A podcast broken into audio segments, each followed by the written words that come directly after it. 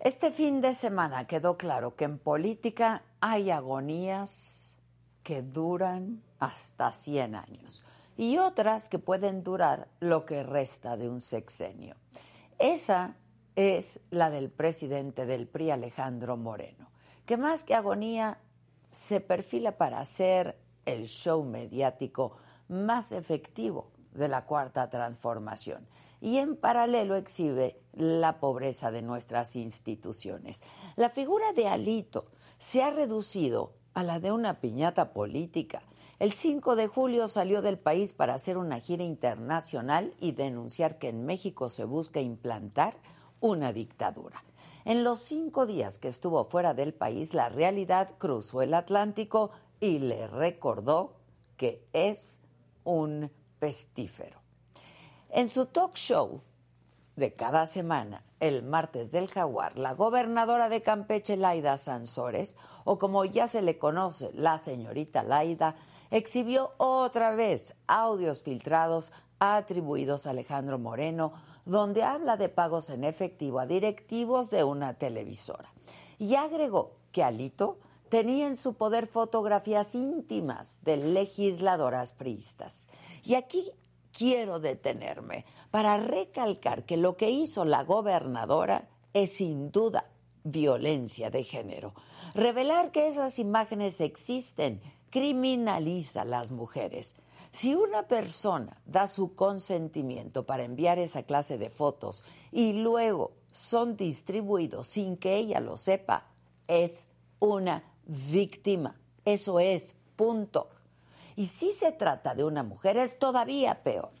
Pero si quien la revictimiza es otra mujer, estamos entonces frente a una auténtica vileza por más que se trate de una adversaria política, estamos hablando de mujeres, caray. En un país como este, no podemos aplastar la dignidad de las mujeres entre nosotras mismas. Y si lo hacemos, es porque no estamos entendiendo nada. No entendemos nuestro papel en el mundo. Nos subyugamos al varón, a quien ostenta el poder en Palacio Nacional. Y eso eso envilece a la mujer que lo hace. Eso, eso te envilece a ti, Laida. Te empobrece como mujer y como ser humano. Porque no, no se trata de adversarios, se trata de mujeres como tú y como yo. Y como tus dos hijas, ¿eh? Entre mujeres no debiera de existir fanatismos ni dogmas, aunque por esos dogmas y fanatismos llegaste justo a la gobernatura de Campeche. Y mientras todo esto pasa, el presidente del PRI estaba en Europa denunciando persecución política. El viernes, de forma sorpresiva y violando el debido proceso, el gobierno federal publicó en Twitter que investigaba a Lito por tráfico de influencias, desvío de fondos federales, lavado de dinero, enriquecimiento ilícito y fraude fiscal. ¿El mensaje? ¿Cómo ve que el mensaje fue borrado una hora después. Ayer, cuando Alejandro Moreno regresaba de Francia, el Instituto Nacional de Migración lo retuvo en el aeropuerto de la Ciudad de México sin decirle con claridad de qué procedimiento se trataba. Una diligencia fue todo lo que dijo el agente migratorio, pero lo más vergonzoso es que Migración emitió un comunicado que dice casi nada señaló que se trató de una revisión migratoria a petición de la Fiscalía de Campeche. ¿Y qué buscaban en esta revisión? No lo sabemos. Además, el documento que llenó Alejandro Moreno no trae absolutamente ningún membrete o sello oficial. Es más, tiene hasta faltas de ortografía. La diligencia hecha por el Instituto Nacional de Migración a petición de la Fiscalía de Campeche, así como el actuar del gobierno federal de anunciar investigaciones en Twitter es otra vez una vergüenza. Y así, así de empobrecidas están nuestras instituciones. La Fiscalía General de la República y la de Campeche, pues tendrían entonces que pedir el desafuero de Alito y procesarlo porque es diputado federal. Sería una comisión instructora con mayoría de miembros de Morena quien decidiría su futuro, si así lo piden las autoridades. Y mientras los procesos avanzan, Alito se va quedando sin respaldo en su propio partido. Y la Alianza Va por México no ha sido contundente en defender a Alito Moreno. Pero lo que hizo otra vez la gobernadora Laida Sansores, eso sí, no tiene nombre. Bueno, sí, sí lo tiene. Es una bajeza. Es una bajeza política. Y eso, eso habla más de quien lo hace. Yo soy Adela Micha y ya comenzamos.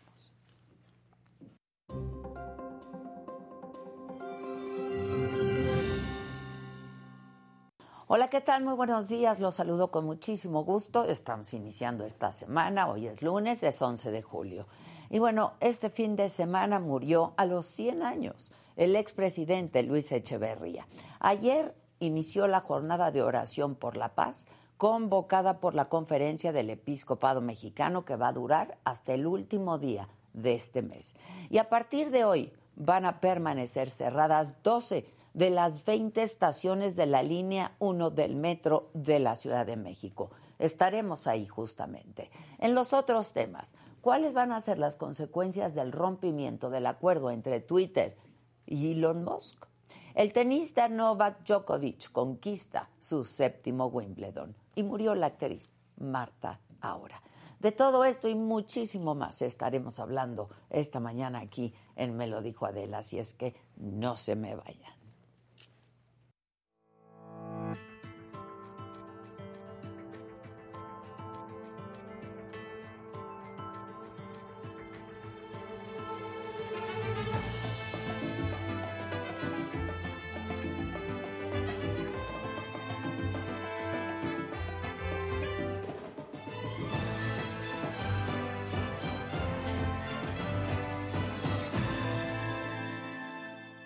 Bueno, pues es que estuvimos hablando de esto desde la semana pasada.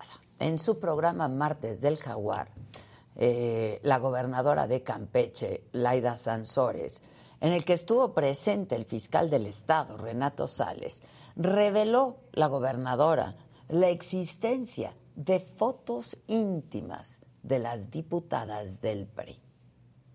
Así lo dijo.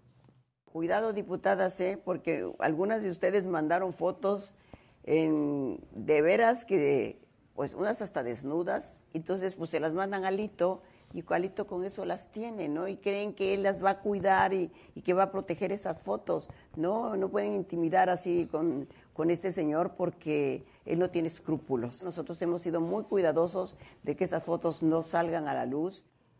Y ante esta declaración, las reacciones pues estuvieron por todos lados. La priista Dulce María Sauri escribió en Twitter, no importa si es mujer gobernadora u hombre, es una autoridad que dice poseer material sensible sobre mujeres que debe, en el caso de que las tuviere, entregar a la autoridad federal por ser una presunta violación a la intimidad. Le preguntaron a la jefa de gobierno de la Ciudad de México sobre el tema y esto dijo Claudia Sheinbaum. No, está bien, pues. Eh, no, no, me parece correcto eh, que circulen imágenes de mujeres. No, este, en cualquiera de las circunstancias no me parece que sea correcto que se utilice. Segundo, pues son ellas eh, las que tienen que denunciar, en todo caso, si fueron víctimas de alguna extorsión de alguna amenaza. Por cierto, que este fin de semana Alejandro Moreno denunció que fue retenido por migración en el aeropuerto de la Ciudad de México a su regreso de su gira por Europa. Veamos. Aquí me tienen, tiene más de una hora que me tienen aquí. Aquí estoy yo, aquí me tienen llenando esta documentación. Estamos alterando el caos de esta diligencia. Sí. ¿Okay? Entonces nada más si tienes el documento. Vamos a hacer lectura únicamente.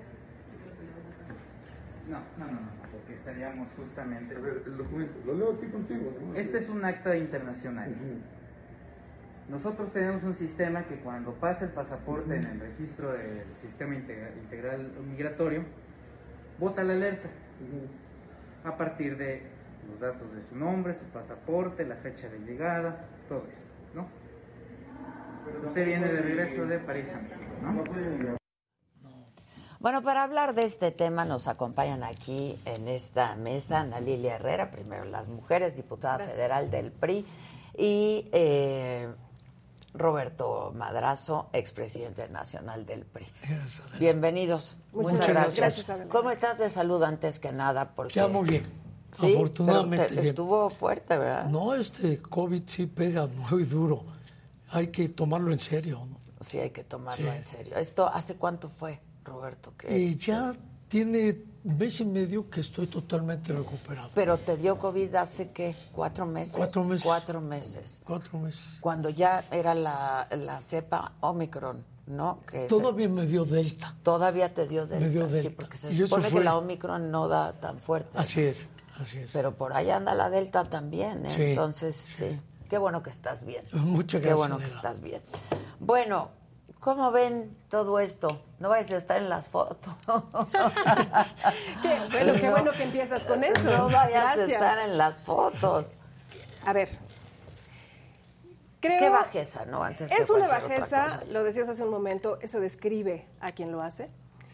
Qué lamentable que hoy que casi 11 mujeres diarios están muriendo en este país por la violencia, sea una mujer la que deslice, casi disfrazada de, de- de buena, estos comentarios. Primero decirte que las mujeres no estamos dispuestas a regalarle nunca más a nadie la comodidad de nuestro silencio, aunque se trate de otra mujer.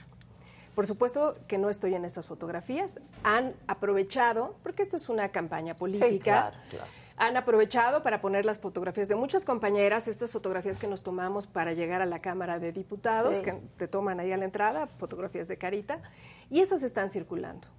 Eso es un daño moral. Eso es violencia política en razón de género y en mi caso, que es el de muchas compañeras que hemos venido platicándolo, presentaré una denuncia o varias denuncias formales y legales porque es inadmisible. Que además está la ley Olimpia, ¿no?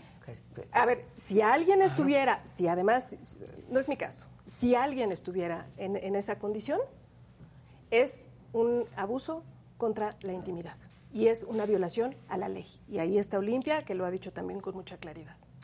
Bueno, pues eso por un lado, ¿no? Y luego este estos shows que lo hace muy bien la señorita Laida, la verdad, este hace sus shows muy bien, ¿no? Este, pero además lo que está pasando en el partido, Roberto, tú estuviste en esta reunión con el expresidente, perdón, con el presidente actual del partido, donde estuvieron este pues todos prácticamente los expresidentes del partido. Eh, parecía que a lo que más se llegó es a que hubiera otra reunión, cosa que ya no hubo, Roberto. Sí, ya no hubo la segunda reunión. Y el, el tema fue ampliamente comentado al interior, de diferentes modos, con diferentes tonos, pero sí con una claridad muy puntual de hacer reflexionar al presidente del partido sobre la conveniencia o no de su estancia todavía al frente de la dirigencia. Porque tenemos dos procesos en puerta muy importantes para la vida de nuestra organización, el Estado de México y el Estado de Coahuila. Que el Estado de México le llaman la joya de la corona, ¿no? Sí, lo es. La Su la dimensión electoral es enorme. claro. Lo es. Que además tú quieres, ¿no? Estoy lista. Estás lista. Ahora nos platicas. Ahorita de eso. platico. Sí. Y, y con posibilidades de ganar. La, la, la coalición en el Estado de México, la alianza, es una alianza muy fuerte y puede ganar a condición de que hagamos un buen proceso interno en la elección de la candidata o del candidato para que salgamos muy unidos y podamos competir contra Morena. Pero el Estado de México es un, un proceso electoral en donde se le puede ganar a Morena sin lugar a dudas. A pesar de todo lo que está pasando con el partido, o sea, todavía están apostándole a una alianza. Digo, van a querer, ahora sí que van a querer con ustedes los otros partidos para formar una alianza. Ah, ah, no hay que perder de Ya nadie vista. quiere con el PRI, ¿no? No, pero mira, eh, el priismo por regiones es muy distinto y el priismo mexiquense está muy bien valorado, no de hoy, sino siempre. Es un priismo muy fuerte, con una gran presencia y tiene un- una construcción propia de su alianza eh, al interior. Yo por ello le apuesto mucho a que podemos derrotar a Morena en el proceso electoral del Estado de México. En alianza con En los alianza. otros partidos. En alianza. ¿Van a jalar?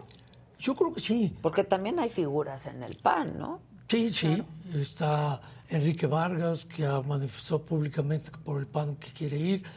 Pero hay que poner por encima de los intereses personales, hay que poner qué le conviene al Estado de México para ganar la elección y, no, y acercarnos al gran objetivo, que es 2024, para que no repita Morena.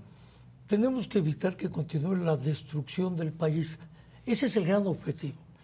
Y una de las aduanas previas al 24 es el Estado de y el Estado de México. Sobre todo, ¿no?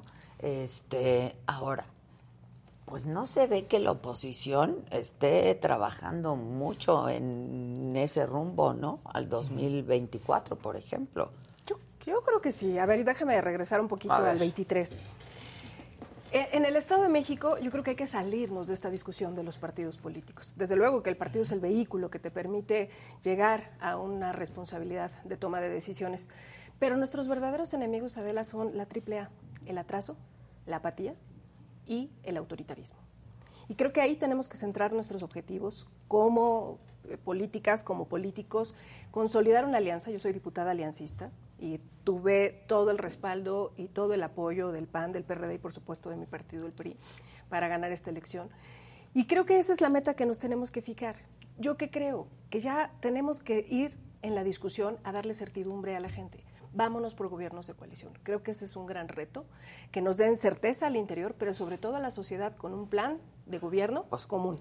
Agenda Pues, Una legislativa buena propuesta, común. ¿no? Exacto. O sea, porque, sí. La gente quiere tener certezas y nosotros estamos obligados a dárselas. Ahora, en campaña todo mundo promete, promete y promete. Esa es la verdad de las cosas, ¿no? Y, a ver, yo considero que lo primero y lo primordial es solucionar los temas al interior del partido, Roberto. O sea, Sí, sí, es un paso importante. Llegar sin, sin estos eh, procesos internos inconclusos. Hay, que resolverlo, Eh, pero no hay que perder de vista el objetivo. ¿Para qué lo queremos resolver? No es quítate tú para que me ponga yo, sino para qué necesitamos un partido competitivo. Y Ana Lilia toca un tema que a mí me, me llama la atención porque esto funcionó muy bien en, en Durango, el gobierno de coalición. La oferta de un gobierno de coalición es lo que nos puede permitir hoy construir una alternativa que va más allá del no. No te aprobamos la reforma energética, pero ¿qué sigue para acompañar el no de la reforma energética? ¿por qué no la aprobamos y qué proponemos? Así es. ¿no? Sobre todo Entre en un momento de ley que ya Obrador no trae nada en la pelota. En términos beisboleros, él se le acabó la fuerza eh, que tenía antes, porque no ha cumplido las promesas. Cada vez es más vacía su propuesta, su discurso, su narrativa. Es cada vez menos creíble.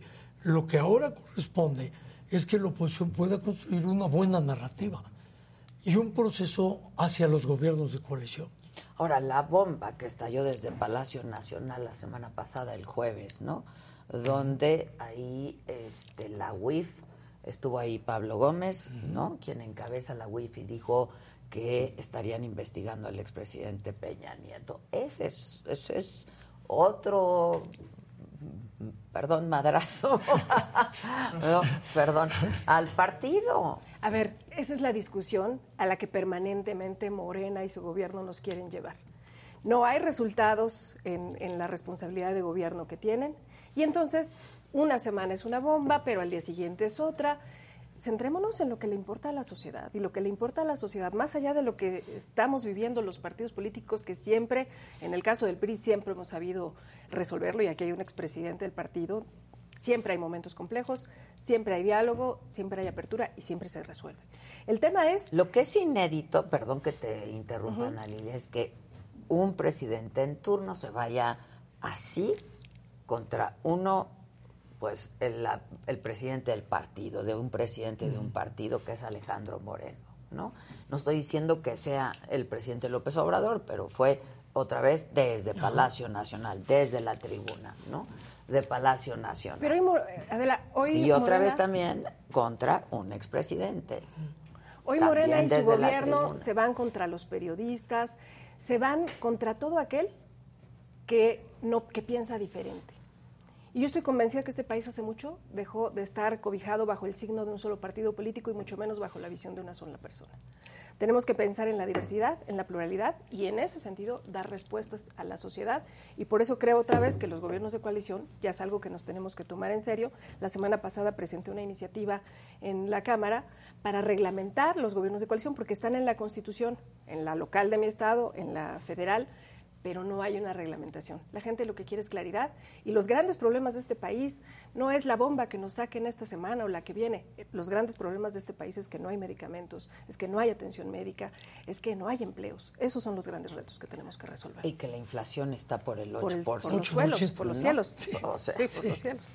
que fue justo el día que dicen lo del expresidente Peña, ¿no? Entonces eso ocupó las primeras planas y no la inflación del 8%. Pero a ver, insisto, denos claridad. ¿Qué va a pasar con el PRI? ¿Qué puede pasar con el PRI cuando el presidente del partido está bajo investigación? A ver, Roberto, Habrá de resolverse, mira, internamente. ¿cómo se va a resolver? Internamente está en proceso de encontrar una salida, una solución a lo que se ha presentado. Porque estamos muy claros dentro del partido que el objetivo de López Obrador es dividirnos en la alianza, eso es evidente. Y él va a tratar de evitar que la elección del 2024, con sus corcholatas, se resuelva en base a la falta de resultados. Lo que menos le conviene a Obrador es que esto se vuelva un proceso electoral claro en el, en el terreno de la falta de resultados. Él va a tratar de evitar ese tema y va a tratar de desviar la atención permanentemente sobre la falta de resultados en seguridad, en salud, en educación, En corrupción. en, en corrupción misma, que la corrupción ha alcanzado a miembros de su propia familia, cuando él decía que iba en contra de la corrupción. Eh, tú decías cuidadosamente que no estaba segura si era López Obrador el que atacaba a Alejandro Moreno. Bueno, hoy todavía eh, a Alejandro Moreno lo ha dicho el Sí, presidente. es él el que Y al expresidente Peña hoy lo dijo en la mañanera Claro. también, no, yo Claro. no tengo Eh, problema. Es que mira, lo- un rasgo del populismo, porque López Obrador es un populista, y un rasgo del populismo es no permitir la crítica. Por eso se enoja con todos los que lo critican dentro de un análisis objetivo, medios intelectuales, centros académicos. Él no lo tolera. No es demócrata, porque si fuera demócrata permitiría ese debate permitiría la diversidad de los puntos de vista. Él no lo admite. Pero otro rasgo de ese populismo es su enorme autoritarismo. Y él concentra el poder, es el gobierno de un solo hombre. Él desplaza al Estado mexicano, él concentra todo. Si él concentra todo, no perdamos de vista que fue desde Palacio Nacional donde se dijo que estaban investigando a Alejandro Moreno. No Sí, fue la digo. fiscalía, fue un tuit del gobierno federal que le quita la autonomía desde ese punto de vista A la fiscal- fiscalía. ¿Quién está detrás de esto? López Obrador. ¿Qué tenemos que hacer en la oposición? Resolver desde luego el problema interno que tenemos de la dirigencia, que habrá de resolverse. Pero no perdamos de vista en el mediano plazo que nuestro gran objetivo es ganar el Estado de México y Coahuila y frenar la destrucción en el 2024. Con Está una bien. elección en Pero díganme cómo le van a hacer al interior del partido para empezar por eso y para que haya una alianza, porque yo no he visto a nadie del PAN, a la dirigencia del PAN, ni a la dirigencia del PRD salir a apoyar a Alejandro Moreno. ¿eh? Yo creo que cada O partido... sea, la alianza puede estar ahí. Pero es que es otra vez, a ver, la alianza, somos tres partidos políticos con definiciones propias, con retos propios, Independientemente de ir en alianza, yo creo que el tema al interior de los partidos es concentrarnos en trabajar con la militancia, concentrarnos en trabajar en la construcción de estructuras en todo el territorio. Y mira, en un estado como el Estado de México, con 17 millones de habitantes, no es un tema sencillo. Y yo creo que ahí otra vez están los retos. Nos quieren distraer. Y yo te lo digo personalmente, en mi caso, no admito distractores. Está bien, los quieren distraer, pero los problemas están. Sí. ¿No? Los problemas Hay que están resolverlos. y existen. Habrá que deben resolverlos. resolver. O sea, Hay instancias legales que lo tendrán que resolver. Lo preocupante es cuando las instancias legales se someten a los designios del gobierno federal. Eso sí preocupa. Ahora, Eso sí preocupa. eh, ¿cómo se puede resolver lo de la dirigencia del PRI? Con mucho diálogo. Se tiene que seguir dialogando, se tiene que platicar. Con Alejandro Moreno. Con Alejandro. Alejandro es parte, Pero- parte de este tema. No, Eh, no, pues no es, el dueño. protagonista ahorita de este tema, ¿no? Sí, pero no es el dueño del partido. El, partido es mucho más que la ¿Cuánto dirigencia. control tiene Alejandro Moreno eh, dentro del partido, en, en el partido, la verdad? Tiene un- una presencia importante, Muy importante. en el Consejo Político. La corriente que él representa tiene el control del Consejo Político. la verdad. Pero hay, hay al, al- al interior, en muchos estados, la manifestación de preocupación de qué pasa con nuestra dirigencia. Pero no se ha dejado de dialogar, se sigue platicando. Alejandro tendrá que tomar una decisión pronto porque viene ya el proceso. El 2023 está a la vuelta de la esquina. Pues sí, pero ella dijo que él no se va. Él lo ha dicho públicamente y en privado. Tantas reuniones Se los dijo a ustedes en la reunión. Sí. Yo no me voy. Y yo pude platicar con él después, también me lo dijo.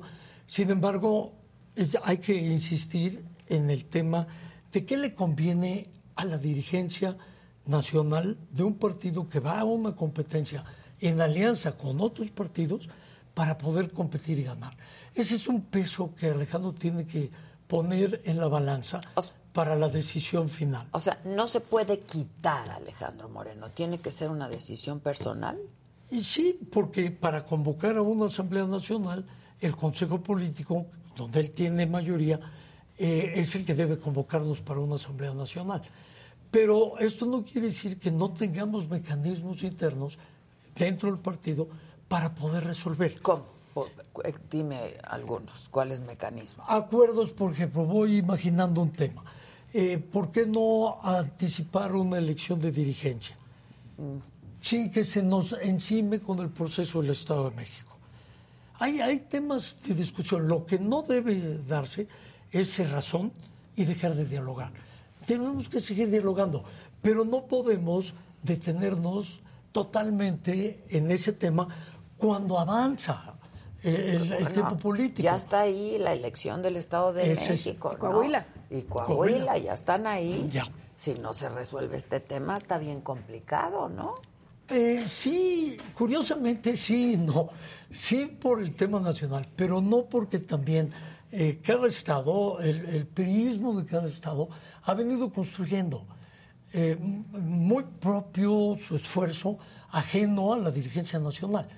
Si la dirigencia nacional tiene problemas, créeme, Adela, que yo confío mucho porque conozco el prismo coahuilense y el prismo mexiquense de que ellos van a resolver el tema en sus estados, lo van a poder procesar sin que nos afecte en la elección de carácter ya constitucional, tanto el Estado de México como el Coahuila. Es, es muy particular cómo el PRI se desenvuelve Bueno, y pero- cómo eh, tiene fuerza regional. Pero el, el, el presidente del partido, y lo hemos visto, y tú lo sabes, quita y pone candidatos, ¿no? Elige a los candidatos, etcétera. Ay, a a ver, Adela, yo, yo soy eh, candidata porque se, se toma la decisión en conjunto y creo que esto es muy importante desde el Estado de México con la dirigencia nacional. Y yo creo que la política es eso, la posibilidad de construir acuerdos, de unirnos en las diferencias que incluso internamente podamos tener, buscando un objetivo común. Y si la, y si la política se enfrasca, porque yo creo que la gente está harta de la política, porque parecemos un club de amigos aquí peleándonos por espacios de poder que cada vez son menos. Cada vez A son lo que tenemos menos. que responder, por eso, es justamente a las necesidades de la sociedad. Y creo que ahí está el gran reto, y yo coincido con nuestro expresidente, ahí está la posibilidad del diálogo y de construir los acuerdos que le convengan a la sociedad, porque será la única manera en que el PRI, el PAN, el PRD, Morena, etcétera, podamos salir adelante en las elecciones. Ahora, porque solos no pueden, ¿no? Solo ni Morena puede. Por eso. Morena solos tiene que construir su puede. propia alianza.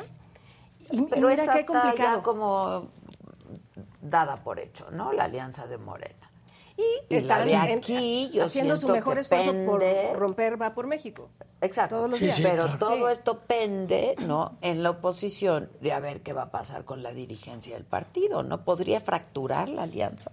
No con creo. Alito bajo Ah, investigación. Hay riesgo, sí, hay riesgo, pero yo creo que no, no se va a fracturar la alianza. Porque hay una prueba de que la alianza dio resultados. La elección del 2021 tuvo más votos la alianza que Morena y sus aliados. Ese es un hecho muy claro de que podemos ganar más votos que Morena en alianza y que se puede construir.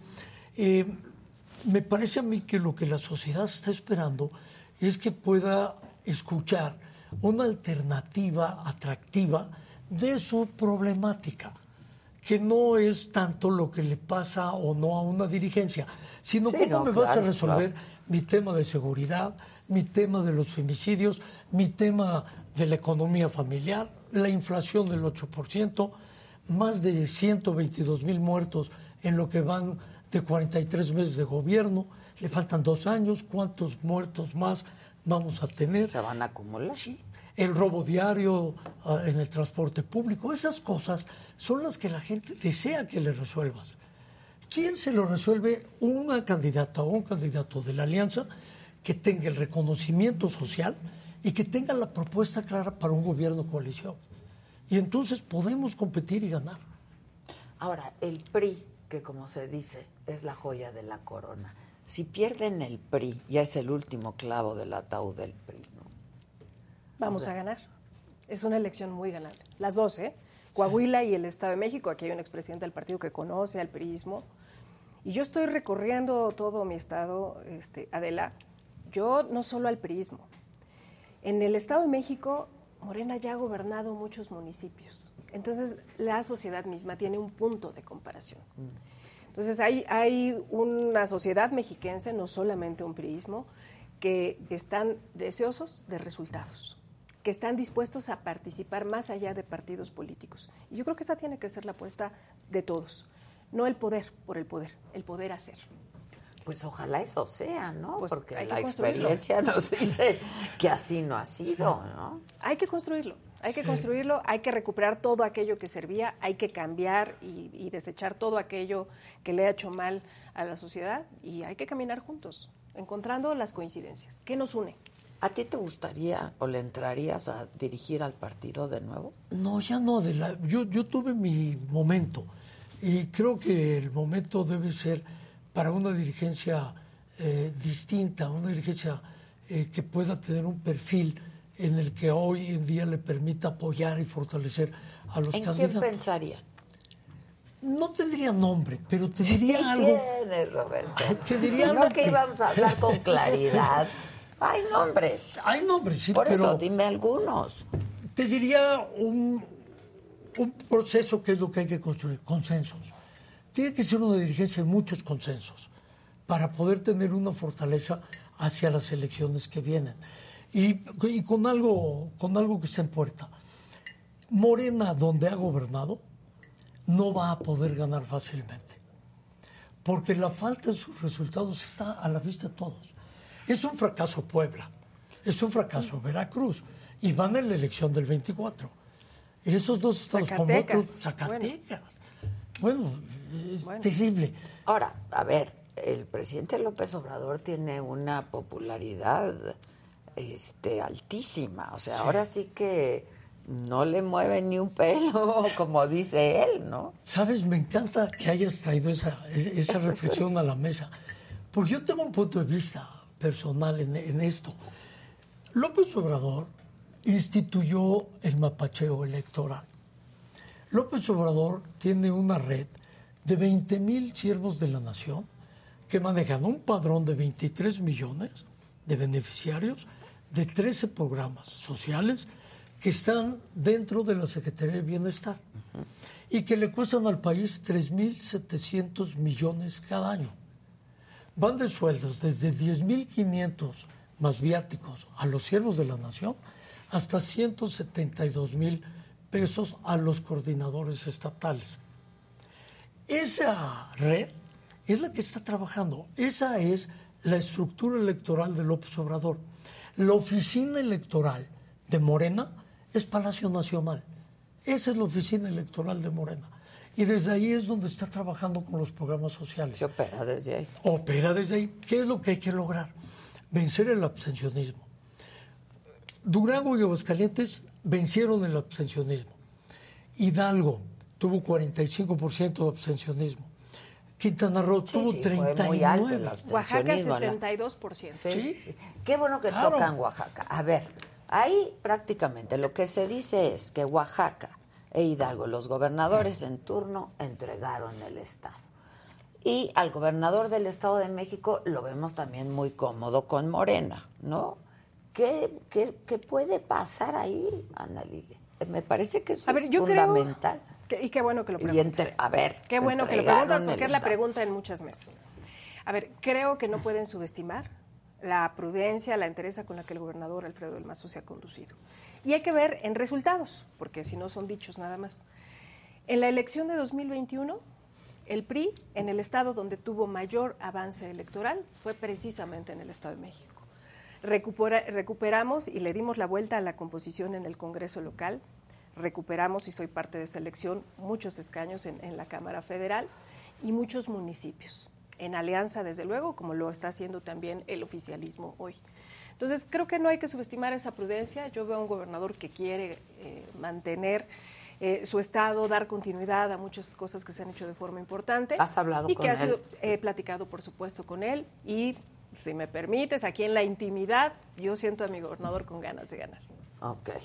Así lo ves. Así lo siento. Así lo ves. Y agregaría algo. Pero, Él- perdón, más de sentir, ¿te lo dijo? Me lo dijo. ¿Te lo dijo? Me lo dijo y lo siento. Ok. Las dos Pero cosas. te lo dijo. Las dos cosas. Sí, Perdón. es que, que- es que él tiene una biografía personal, familiar, eh, del abuelo, del padre y de él. No veo yo a Alfredo del Mazo eh, doblándose para ese embajador, ¿eh? ¿No? No, no, no, no me lo puedo imaginar así, por su propia trayectoria. Y qué bueno que Ana Lilia, que tiene un- contacto directo del día a día con él, nos lo, nos lo confirma. Alfredo del Mazo no se va a doblar con Morena. Ok.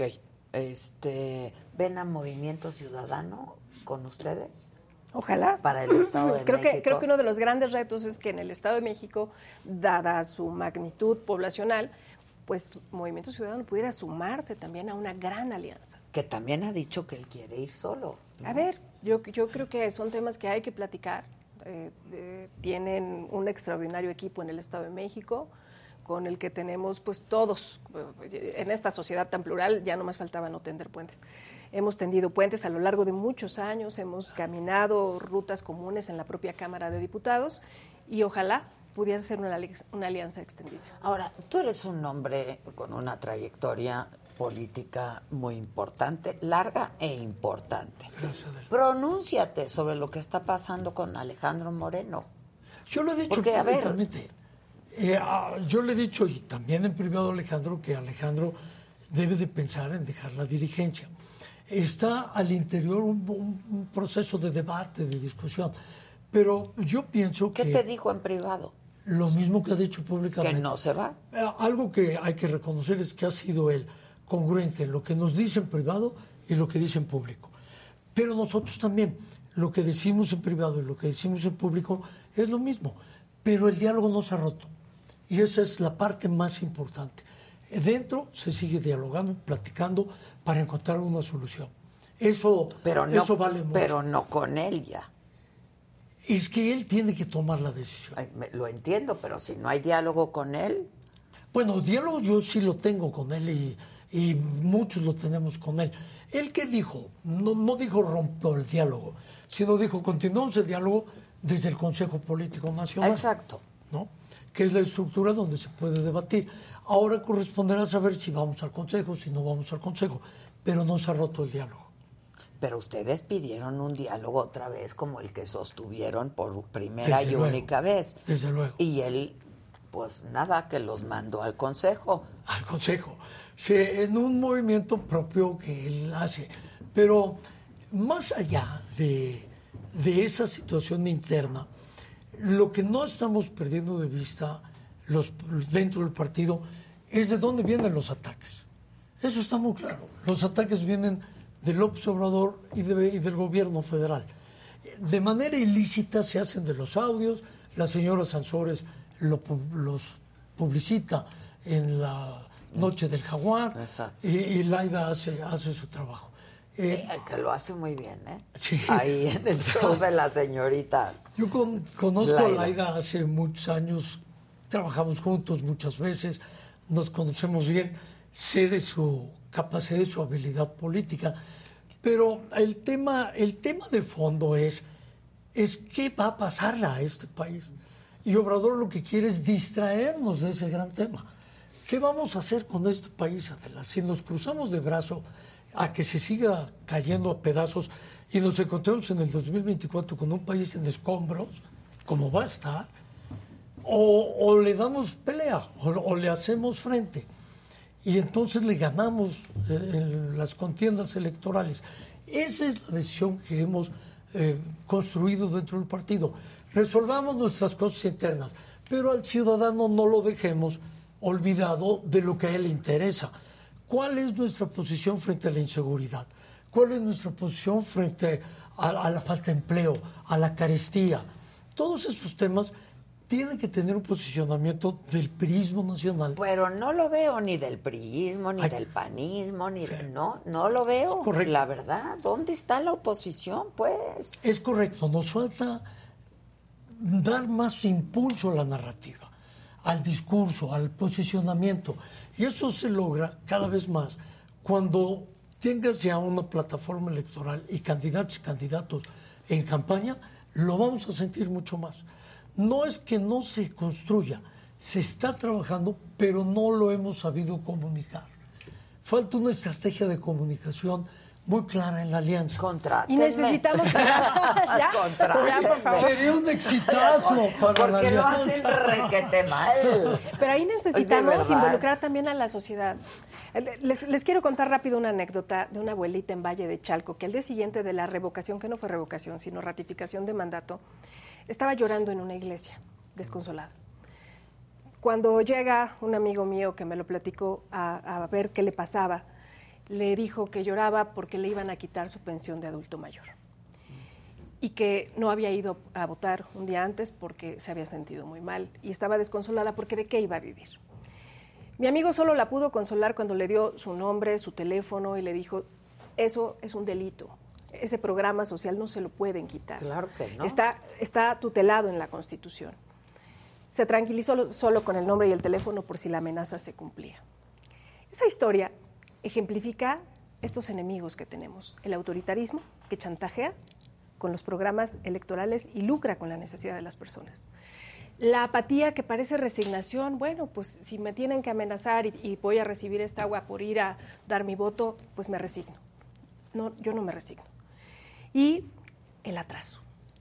Esos son nuestros enemigos y ahí, en esta gran alianza, en, esta, en estos gobiernos de coalición, que significa que firmar un convenio para que los electores tengan certeza de qué, de qué programa de gobierno, de cómo se va a integrar el equipo de trabajo, ya dejémonos de cuotas y de cuates, y de una agenda legislativa común, podamos darle certeza a la gente y decir, ah, ok, va mi voto no solo por esta persona, no solo por este o por este otro partido que va en la alianza, sino por las definiciones que están tomando antes de la Que el elección. candidato importa, Sí, ¿no? y las siglas también importan. Así es, así es. Ahora, yo los veo a ustedes muy optimistas y muy echados para adelante. Qué bueno, pero a ver, en la- el escritorio de la fiscalía hay investigaciones, una en contra del dirigente del partido, otra en contra del ex gobernador del Estado de México, Enrique Peña Nieto, y ex, y ex presidente de la República. ¿Eso no va a afectar? Claro. O sea, Eso tiene que resolverse en las instituciones. lo entiendo perfectamente, pero mientras eso ocurre, el- otra vez el madrazo ya está dado. Y eso Qué buen apellido tiene. Oye, y eso es lo que busca Obrador. Obrador lo que busca es eso. Exacto. Por eso, por eso lo hace. Tú, tú pones el dedo en la llaga. Eso es lo que quiere López Obrador. Por eso, en este momento, cuando empieza el proceso electoral del Estado de México, qué casualidad que la Fiscalía, desde Palacio Nacional, anunciado por el propio presidente, inicia un proceso en contra del expresidente Peña Nieto. Yo he sido muy crítico con el expresidente Peña Nieto en, en los temas de la corrupción, pero no puedo cerrar los ojos ante un movimiento político electoral que está haciendo López Obrador en contra de Peña Nieto porque ya empieza el proceso electoral Lo del Estado de entiendo perfectamente, Es pero una- ahí están en la fiscalía las investigaciones. Vamos a ver qué pasa en la fiscalía, porque luego se, de- se, se derrumban, ¿no? Sí. Pero mientras tanto, pues. Ahí está la cortina lo de que no humo. mancha tizna. A ver, ahí está la cortina de humo con esta eh, acusación o no sé qué fue que lanzó la, la gobernadora de Campeche, con un montón de fotografías, Ah, insisto, de eso. carita, de diputadas o exdiputadas mexiquenses. Qué casualidad. Qué casualidad. Sí, sí, ¿no? sí, sí, es Entonces, muy yo evidente. A. Insisto, la- en, en el Estado de México, en el país entero, la sociedad está viendo cómo gobierna Morena. Y la sociedad, que nos paga, por cierto, a los políticos, lo que merece son gobiernos de a de veras. Y yo creo que es el reto en el que tenemos que estar inmersos los partidos políticos. Oye, ¿qué no fuiste tú el que hiciste dirigente juvenil Alejandro Moreno, Alito? Del Le PRI? tocó en esa época cuando Alejandro llega a la dirigencia juvenil del partido. Sí, sí. Bueno, no, llega, es un decir, pues tú lo, lo pusiste ahí, pues, lo hiciste líder juvenil. Pues la gana él, eh, internamente ahí en la organización, sí, sí, nos conocemos de muchos años. Yo conocí a Alejandro incluso antes, antes desde que estaba en Campeche. Y sí, lo conozco perfectamente bien. Por eso sé que, que se puede seguir dialogando para cuidar lo que le convenga al partido. Al partido hay que cuidarlo. Y más cuando vamos a un proceso frente a un hombre tan autoritario como López Obrador, que no quiere contrapesos. Y la alianza es un contrapeso para él. La alianza le incomoda, como le incomodan los intelectuales y los eh, comunicadores que, que saben usar la crítica para reflejar lo que realmente pasa en la sociedad. Y lo que pasa en la sociedad es muy grave frente a un presidente que dejó su responsabilidad de gobernar. Él no quiere gobernar. El día a día le aburre. No sabe gobernar. Él está permanentemente en campaña. Ese es ¿no? su- Esa tu- es la, su la- terreno, La verdad. Sí. Este, Y usa los programas y bueno, sociales. También hay que, sí, bueno, como todos, los- lo- eso ha pasado a lo largo de la historia, Roberto. O Sí. sea, no A solamente ver, hoy hay retrocesos, hoy hay retrocesos Ah. en materia de política social inadmisibles. ¿eh? No extraña este nuevo ataque ahora a las políticas, pero las políticas somos los de lo de menos. Las políticas nos podemos defender. El gran problema es que hoy ya no hay estancias infantiles, no hay escuelas de tiempo completo. En pleno 2020 en la Cámara de Diputados quitaron todos los recursos para mujeres emprendedoras. ¿no? Eso es lo que tenemos que, que discutir. Y ahí hay un desprecio a las instituciones, a las leyes. Las propias leyes te dicen que no puedes reclutar recursos ni para niñez ni para, para igualdad de género. Lo sé, hay un profundo, hemos cuestionado hay mucho un eso profundo aquí. desprecio por eso y tenemos que estar justo encima de eso, buscando dónde coincidimos, buscando construir, porque ya sabemos quiénes saben destruir perfectamente. Ahora, Oye, en plena pandemia, quitarle recursos a la Secretaría de Salud le retira más de 10 mil millones en plena pandemia. Cuando deberías de meterle dinero al control de la pandemia que nos pegó tan duro y, con un número de muertes que pudo haberse evitado, de haber tenido una buena estrategia, pero no la tuvo. Y eso golpeó mucho a la población. Y el miedo que le generan los siervos de la nación, en esta anécdota que narraba Ana Lilia, de la señora en la iglesia llorando, esa es la parte delicada, que nunca se hizo así. Esa parte la hace López Obrador. Yo soy tu benefactor. Si yo quiero, te dejo el programa. Si yo quiero, te lo retiro. Y te lo mando a decir con el siervo de la nación al que yo le estoy pagando desde la Secretaría del Bienestar. Y entonces yo sí te puedo retirar tu, tu apoyo. ¿Qué fue Pero el es enojo? ilegal quitarle Ilegal. el Es un delito. apoyo. Es, Claro. un Es un delito. Es quitarle el apoyo. Pero cuando Claro. hay abstencionismo del 62%, como en Oaxaca, por ejemplo, ¿a quién le das paso? Al clientelismo, al chantaje electoral. Por eso necesitamos a la sociedad. Por eso hoy los partidos solos no alcanzan.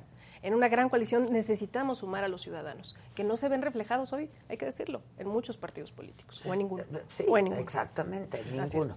Para terminar con este asunto del Estado de México, a ver, Ana Lilia, ¿cómo ves cómo se está configurando todo? Porque, bueno, ya el fin de semana se inscribieron muchos que quieren ser, ¿no? Candidatos por parte de Morena. Me parece que las figuras principales son Horacio Duarte, Delfina Gómez. ¿Cómo, cómo ves tú esto? Muy bien, yo siempre seré respetuosa de los procesos internos. Higinio, también sí, se- Martínez. Se, registraron siete, el, el presidente municipal de Catepec también, el de Nesa. Sí, A ver, sí, me parece extraordinario, siempre respetuosa de lo que pase en otro contexto. Llama la atención, no, no sé si se van a registrar del PT, del Verde, será interesante verlo. En el caso de la Alianza Va por el Estado de México, eh, hay aspirantes hombres, aspirantes mujeres. Yo creo que el que respira aspira a Adela. Aquí lo importante será Sí, tener claro, un ver, proceso. es bien legítimo, ¿no? Exacto, es bien exacto. legítimo. Y cada y un estado tan grande, mira, creo que cada quien trae muchas cualidades, mucha capacidad, muchas simpatías.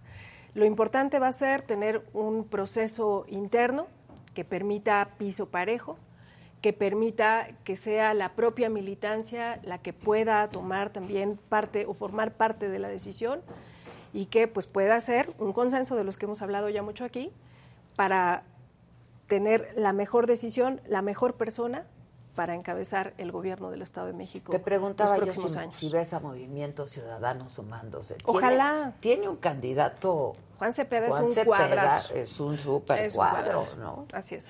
So- así y es. entonces, pues ahí está Ojalá que también sí, ojalá que podamos, ¿no? bueno, ojalá que también se pueda hacer esta gran alianza y que se determine quién es la mejor persona. Creo que creo que todos sabiendo lo que va en el Estado de México, imagínate el autoritarismo, el atraso y la apatía que se convierte no solo en, en- en abstencionismo, sino en resignación. Imagínate ¿Cuál instalados sería el, mejor proceso para elegir quién representaría la alianza en No el sé. caso del Estado de México? No lo sé, y, y creo que sería impropio de mi parte si soy interesada ponerme yo a sentar las bases. Es una decisión que ¿cuál- tendrán cuál que tomar sería los un buen partidos. proceso, Roberto? No, no tendría yo la claridad, por- porque hay que ver qué piensa PAN, PRD y PRI. Como vamos a ir en coalición, Exacto. habría que ver qué le conviene a esa alianza para ir en la Y coalición poder ganar. Y ganar. Y poder ganar, y ¿no? ganar. Tener reglas claras, perdón, presidente, en, en Durango, tener reglas claras, tener una interna con claridad, permitió tomar una gran decisión. Entonces creo que deberíamos apostar a eso, perdón. Sí, Sí, yo, yo coincido con Ana Lilia y en el, el proceso es parte importante de cómo seleccionas a la candidata o al O el candidato. Sin duda. el proceso. sin duda.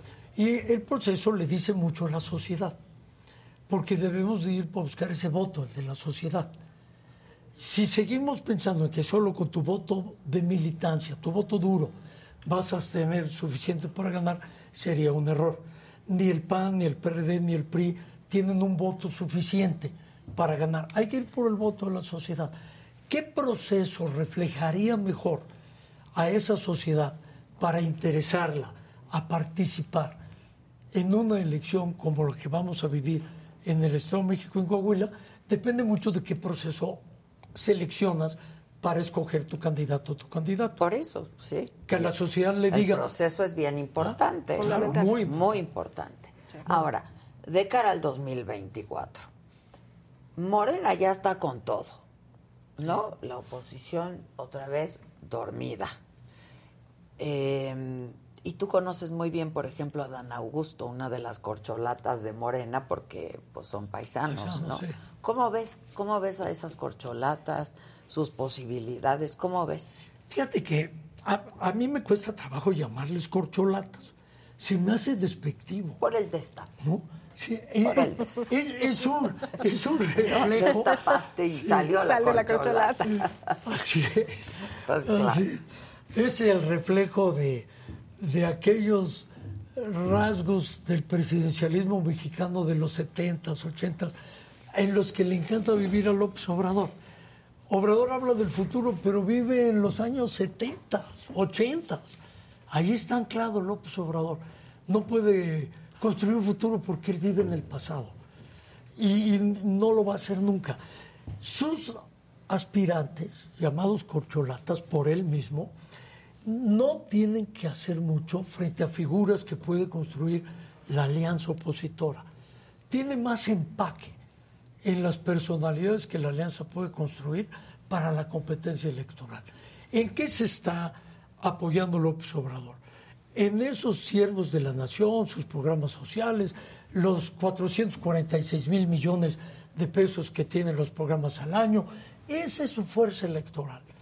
No va a tener fuerza por los resultados. Pues miren, el mapa del, del país está bastante guinda, ¿eh? Le ha caminado. Por eso hay que cambiar Es la impresionante estrategia. lo que ha logrado Claro. Morena en estos años, ¿no? Sin duda, Vela. O sea- y, y frente a eso no hay que cerrar los ojos. Claro. Hay, hay que ver a qué se va a enfrentar la alianza opositora. Va a ser una elección muy, muy reñida, muy difícil, pero si nos ponemos de acuerdo, le podemos ganar a López Obrador en el 24. López Obrador no va a estar en la boleta. Eh, no, pero va, No a, va a estar en en la elección por, porque él va a querer polemizar, él va a querer eh, llevar a una elección del 24 casi de un referendo. Sí. O estás conmigo o estás en contra mía. ¿Sí o no? ¿no? Es como la, la ley electoral. Él sabe que la ley electoral que él propone no va a pasar, pero la va a enviar a los diputados y los diputados para seguir polarizando, para seguir dividiendo. Aquí está el pueblo bueno conmigo y el pueblo malo con la alianza opositora. Rasgo del populismo. Siempre divide entre los fieles incondicionales y los opositores a muerte. Pero dime de Adán Augusto, ¿lo conoces bien? Lo conozco bien, conocí a su Son familia. paisanos, pues, familia muy respetada en mi estado, familia muy querida en mi estado. Eh, Rosalinda, su hermana, eh, fue candidata a presidenta municipal, eh, casi gana en la presidencia municipal de la capital. Eh, es una familia bien querida. Pero yo, yo no veo a, a López Obrador en el afán de que, Ló- de sea el candidato. ¿No? No. ¿Por Lo- quién se va a decantar? por? Claudia. Eh, desde mi punto de vista, él ya trae una candidata y va a trabajar por ella. Luego dan sorpresas, ¿eh? Sí, no, pero, pero su corazón, su corazón está con Claudia. Él está trabajando para Claudia. ¿Coincides? Mira, yo estoy concentrada en, en- en En reunirme con mis paisanos, en ganar una interna. Sí, la verdad es que creo que falta. Lo que sí diría es que el 24 comienza en el 23 y que ahí mucho de lo que hemos platicado versa sobre el miedo. El miedo divide, somete y paraliza. Yo creo que los mexicanos hoy, los mexiquenses particularmente, tenemos que vencer el miedo a que alguien nos persiga, el miedo a pensar diferente para lograr encontrar coincidencias, sumar, definir nuestros sueños, nuestras metas y alcanzarlos juntos. El expresidente Peña, ¿alguien ha hablado con él? ¿Habla con él? Por ahí hubo un trascendido de que distinguidos priistas viajaron a España para reunirse con él. ¿Qué saben de esto? No, no, yo no tengo mayor información. te lo juro. Sí, te tú lo no. juro, no, Yo no sé, lo lo que, yo sé lo que dicen trascendidos. Sí, pues lo que lo yo te dije. puedo decir es que yo no, no he viajado. Creo que eh, hay que ser respetuosos eh, en todo momento. Yo tengo mucha gratitud no solamente para el expresidente Peña, para todos los exgobernadores de mi estado y para el actual gobernador. Este, pero saben de estos trascendidos, Pues, saben pues, algo. sé, sé lo que sabes tú, los trascendidos. Nada más. Nada más. O sea, de cierto, nada. ¿Lo ven operando en el Estado de México?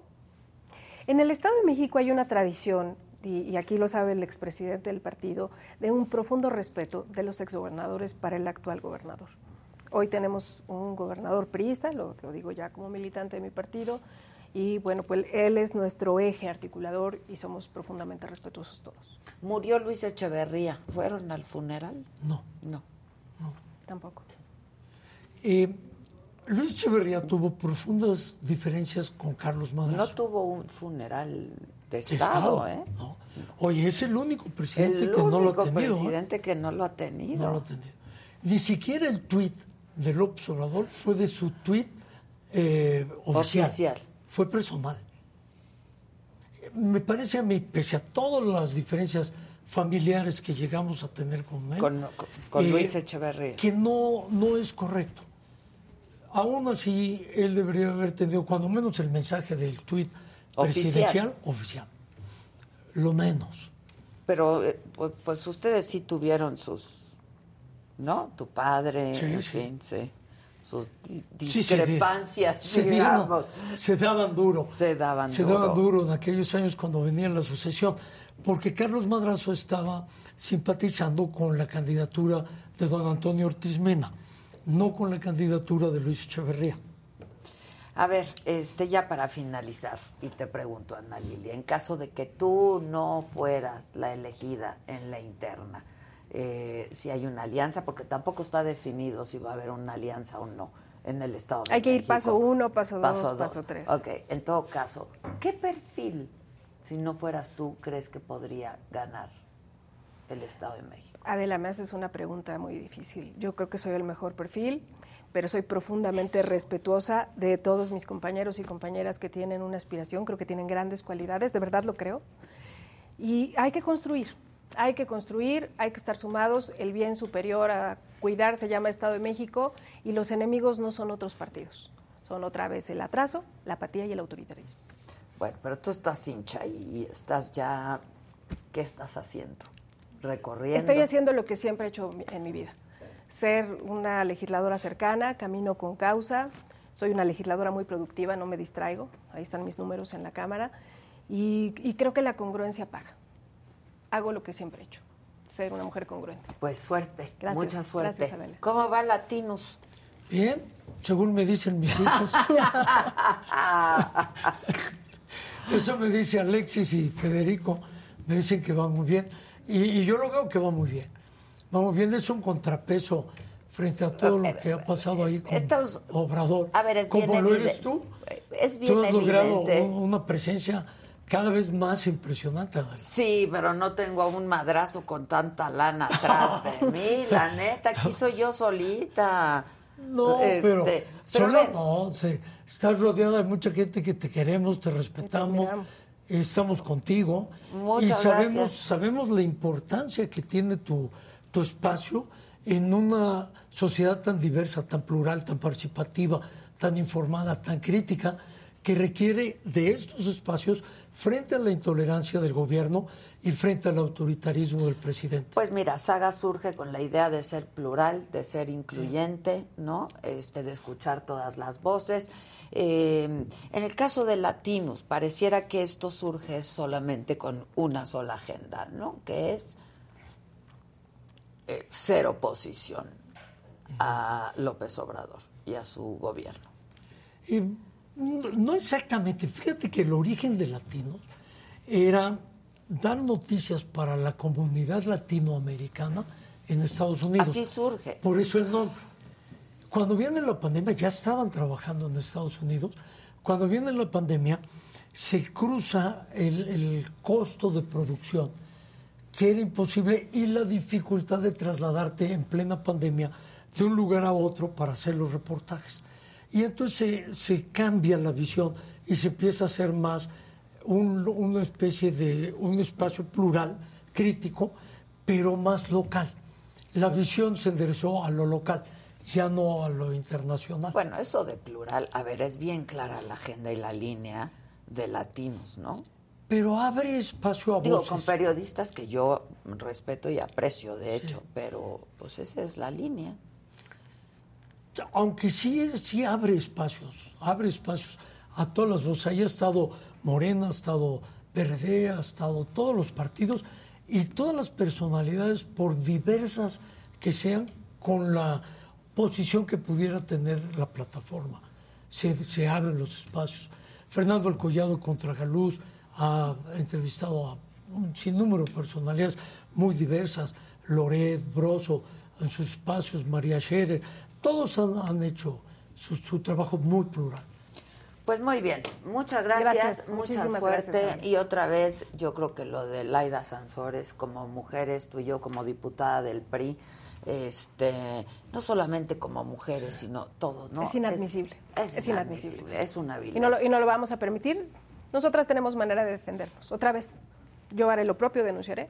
El problema son todas las mujeres que se están muriendo en este país, todas las mujeres que no tienen programas que beneficiaban a sus familias. Muchas gracias. Gracias. Gracias, gracias, Roberto. Muchas gracias. gracias. Bueno, eh, la historia de este joven Daniel Robles se hizo viral en redes sociales luego de que el SAT le dificultara un trámite fiscal.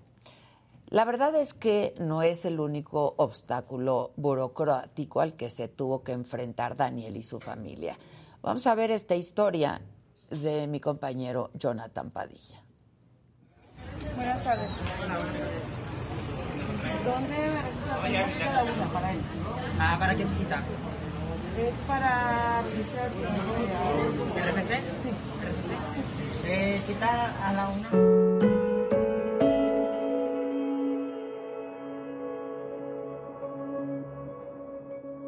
Daniel Robles tiene 26 años, es de Guadalajara, Jalisco, y vive con parálisis cerebral. En marzo le ofrecieron su primer trabajo. El 28 de junio tuvo su cita en el SAT regional para tramitar su firma electrónica, pero se encontró con un problema. El sistema no lo reconocía como una persona capaz de asumir una responsabilidad como contribuyente. En ese momento, solo me dieron dos opciones presentar un dictamen que acredita mi capacidad jurídica para ejercer esa responsabilidad, o que mi mamá busque ante un juez declararme incapacitado, para ella firmar y ejercer por mí. Lo cual es totalmente inaceptable después de tanto trabajo por ser escuchado y reconocido. Luego de hacerse viral el caso en redes sociales, el Servicio de Administración Tributaria facilitó el trámite, porque el objetivo de Daniel es trabajar y ayudar a su mamá con los gastos de la casa. La verdad, la respuesta ha sido rápida y contundente por parte del SAT se reconocerá mi derecho a ejercer como contribuyente activo. Y además me invitaron a participar en unas mesas de trabajo para hacer los ajustes razonables en mi caso y en muchos otros que seguro vendrán. Las personas con discapacidad severa como la mía merecemos ser reconocidos. Estoy seguro que esto marcará un precedente importante. Y además, yo quiero ser una persona productiva para mi país, en la medida de mis posibilidades. Pero no es el único caso al que se ha enfrentado esta familia a pesar de que Daniel logró obtener una credencial de elector con su huella dactilar para recibir su apoyo económico del gobierno federal. Al cambiarse de domicilio, el problema de discriminación volvió a presentarse. Durante la pandemia nos cambiamos de casa, entonces fuimos a solicitar la nueva INE. Tenía, tenía el aparatito que, que, captura las huellas dactilares. Haz de cuenta que este es el aparato. Yo tengo que estirarle la mano a Daniel para que él ponga sus, sus huellas. Ok. Y por esa razón la INE se quedó sin firma, pero también sin huellas. Y así la expidieron. Esto le generó problemas para otros trámites. Por ejemplo, sacar una cuenta bancaria. Fuimos al banco y lo que pasa es que el banco ya tenía registradas las huellas dactilares de Daniel. Y al presentar nosotros la INE que no tenía huellas, había una discordancia y no pudimos activar la cuenta. El INE no capacita a sus empleados para este tipo de casos. Luego de varios días su situación con el INE se solucionó, también lo de su firma electrónica. Daniel se dijo digno y reconocido, pero su madre expuso que no es lo único. Hoy se enfrentan a la mala atención que da la Secretaría del Bienestar. Lleva año y medio exigiendo a la titular de esa dependencia, Ariadna Montiel, que les facilite el cambio de domicilio para acudir a un lugar más cercano y retirar su apoyo económico por ser una persona con discapacidad. Como él no tiene tarjeta porque no se la dieron, nos llaman y nos citan en un parque muy, muy, muy lejano. Entonces, lo único que pide Daniel es que cambien la pinche dirección, perdón. Y tiene Daniel dando lata meses y meses y meses. Y lo último que le dijeron, le contestó la mismísima Ariadna Montiel, la directora de ese programa, o de Bienestar, creo. Le dijo que pasando las elecciones iba a cambiar la dirección. Si a él le dan de pensión cada dos meses 2.700, 700 se nos van de facto en el transporte. Daniel no busca ningún conflicto con las autoridades, pero ve una gran oportunidad de cambiar reglamentos excluyentes de distintas instituciones públicas. Daniel quiere sentirse, imagínate como que él gane dinero y decir, ah, pues yo gano 5 mil pesos al mes, entonces yo con eso pago mi auxiliar, pago mis transportes, pago mis cosas. Por eso me está luchando tanto por ser una persona independiente. Para me lo dijo Adela, Jonathan Padilla.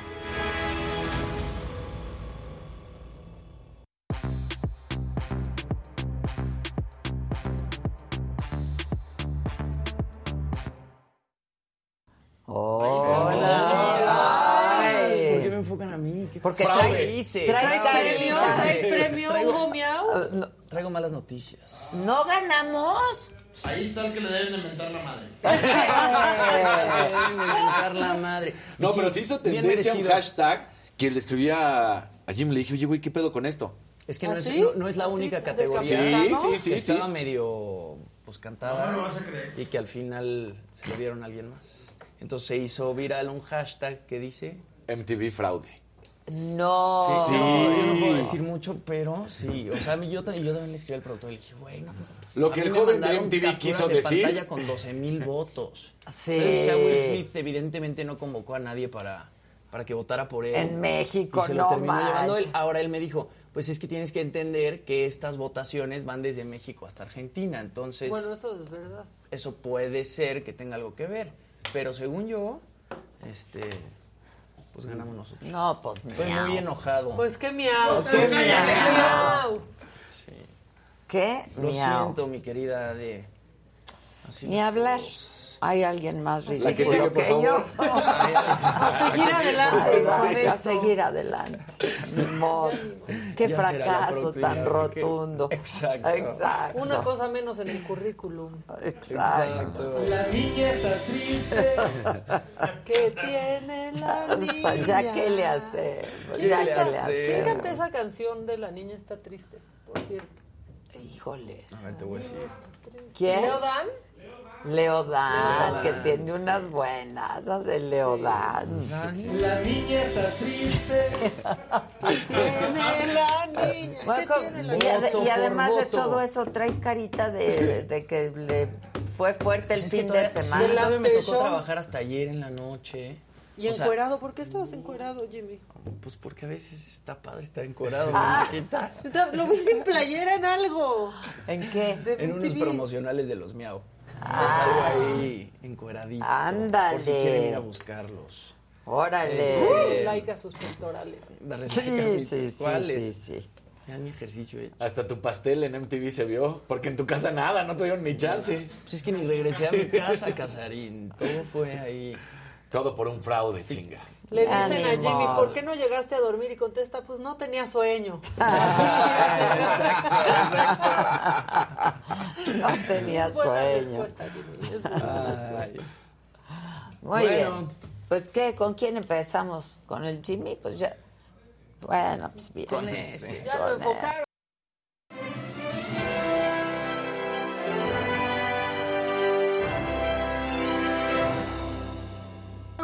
Gente querida. Feliz lunes a todos. Échenle muchas ganas, échense su cafecito y sobre todo déjenos sus likes para empezar la semana con mucha actitud, sus super gracias, sus colorcitos, háganse miembros, etcétera. Oigan, bueno, yo que le deben de mentar la madre. aquí estoy, aquí estoy. Oigan, a ver, empezamos la semana eh, con un Anthony Hopkins de la suerte y es que el actor de 84 años se hizo tendencia porque subió un video a su cuenta de Instagram, pues bailando. Lo tituló Vibras de un domingo de verano y ahí está nuestro querido Anthony Hopkins este, moviendo el bote al ritmo de la pollera colorá. El video ya tiene más de 2.1 millones de reproducciones. Y bueno, Anthony Hopkins es una brutalidad. Está por estrenar Rebel Moon de Zack Snyder para Netflix. Y bueno, el año pasado justamente ganó el premio a Mejor Actor por The Father, que seguramente vieron, que es un peliculón. Y así Anthony Hopkins con toda la actitud para empezar el lunes. Y bueno, mi querida, de una mala noticia que sucede el sábado. El sábado falleció la actriz Marta Aura a los actriz. 83 Qué años de edad. Qué actrizaza. La noticia justamente la da el Instituto de Bellas Artes. Escriben con tristeza, comunicamos el deceso de la primera actriz Marta Aura, cuya trayectoria artística fue parte vital del elenco estable de el Teatro de México y quien colaboró siempre con el IMBA en la promoción del arte y la cultura. Abrazamos con cariño a toda su familia. Ella fue ingresada al hospital por una neumonía atípica. En un principio no se revelan las causas de su muerte, pero después su hijo Simón Guevara revela que se debe a causa de una negligencia médica. Resulta que un asistente del doctor que le estaba atendiendo le puso mal un catéter y le terminó pinchando un pulmón. Dijeron que la familia no va a presentar ningún tipo de, de demanda, no van a presentar cargos porque es de humanos errar, así lo dijeron. Y bueno, tuvo una trayectoria gigantesca de más de 60 años, ¿no? Con películas como Arráncame la vida y Tu mamá también, y además, pues en telenovelas también Pueblo Chico, Infierno Grande, Quinceañera, entre varias más. Así que descansa en paz, Marta, ahora. Y bueno, quien también se hizo muy viral fue Yalitza Aparicio. Actualmente está en tendencias porque este, pues apareció en la portada de la revista Percha, luciendo diferentes diseños de las últimas colecciones de Fendi y Prada.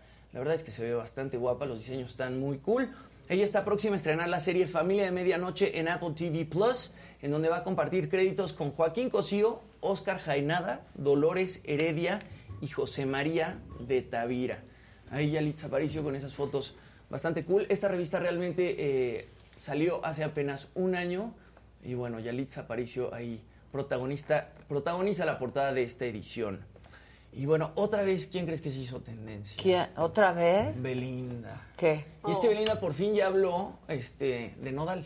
Ajá. No, no, había evitado hablar del tema, pero ahora en una entrevista para la revista Vogue España ya habló sobre su relación y sobre su rompimiento con Cristian Nodal. Además habló de sus proyectos, se viene nueva música, la segunda temporada de Bienvenidos a Edén. Y de repente le preguntaron, ¿te has arrepentido de haber expuesto cierta parte de tu eh, intimidad sentimental ante los medios?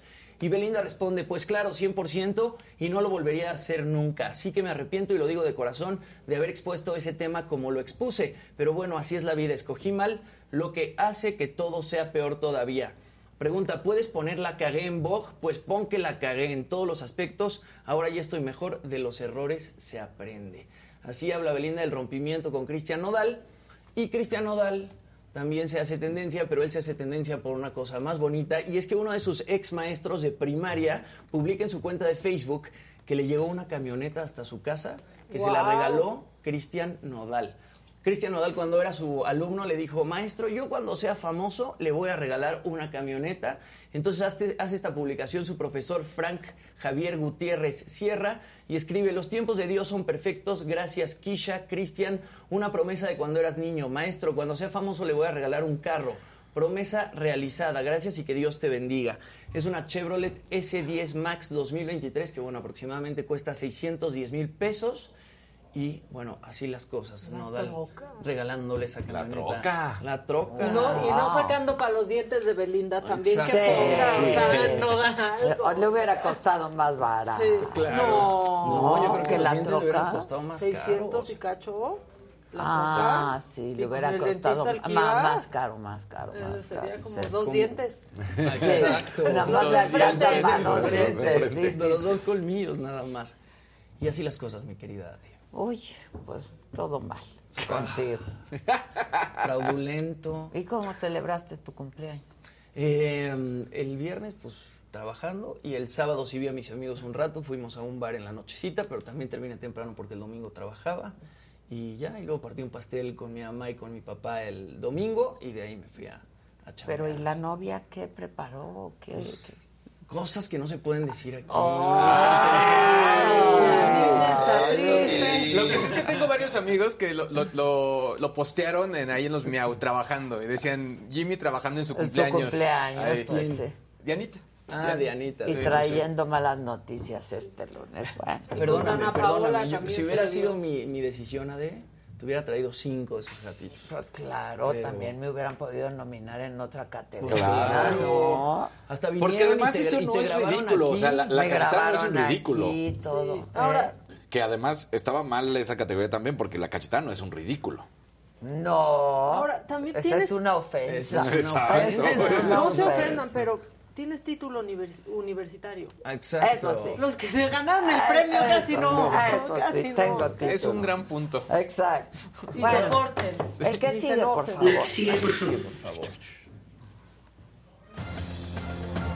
Te dice enoje. Cierto. ¿Cómo están? Muy buenos días, feliz inicio de semana, pongan su like. Y bueno, pues vamos a seguir muy a gustos dando la información mientras ustedes nos acompañen. ¿Qué fue lo que sucedió? Aparte de muchas noticias de ganadores y también perdedores, arrancamos con la Fórmula 1, el Gran Premio de Austria. La verdad es que Checo Pérez termina siendo eliminado porque pues George Russell, el piloto de Mercedes, lo golpea con su coche y lo manda a la grava y cuando trata de recuperar el coche, pues la verdad es que ya había pasado demasiado tiempo y entonces le terminan diciendo en la vuelta 20, sabes que ya estás muy lejos de cualquier posibilidad, vamos a retirar el coche. Y aunque parecía que todo era de culpa de George Russell y el mismo Checo Pérez después pone en su Twitter, George Russell me hizo esto, Helmut Marko, que es el asesor número uno de Red Bull y pues gran conocedor de la Fórmula 1, dice, nosotros habíamos dicho, no hagan esto en la vuelta número 4 porque puede suceder estos problemas, ya tenemos la experiencia con Alexander Albon. Y ahí va y lo hace. Y entonces, pues dice, no, no, no hay que culpar. Se les dijo y le valió gorro. Termina ganando Charles Leclerc con Ferrari, segundo lugar es Verstappen. Y bueno, a unas cuantas vueltas de que terminara, el coche de Carlos Sainz que acababa de ganar hace una semana, bueno, pues resulta que se incendia.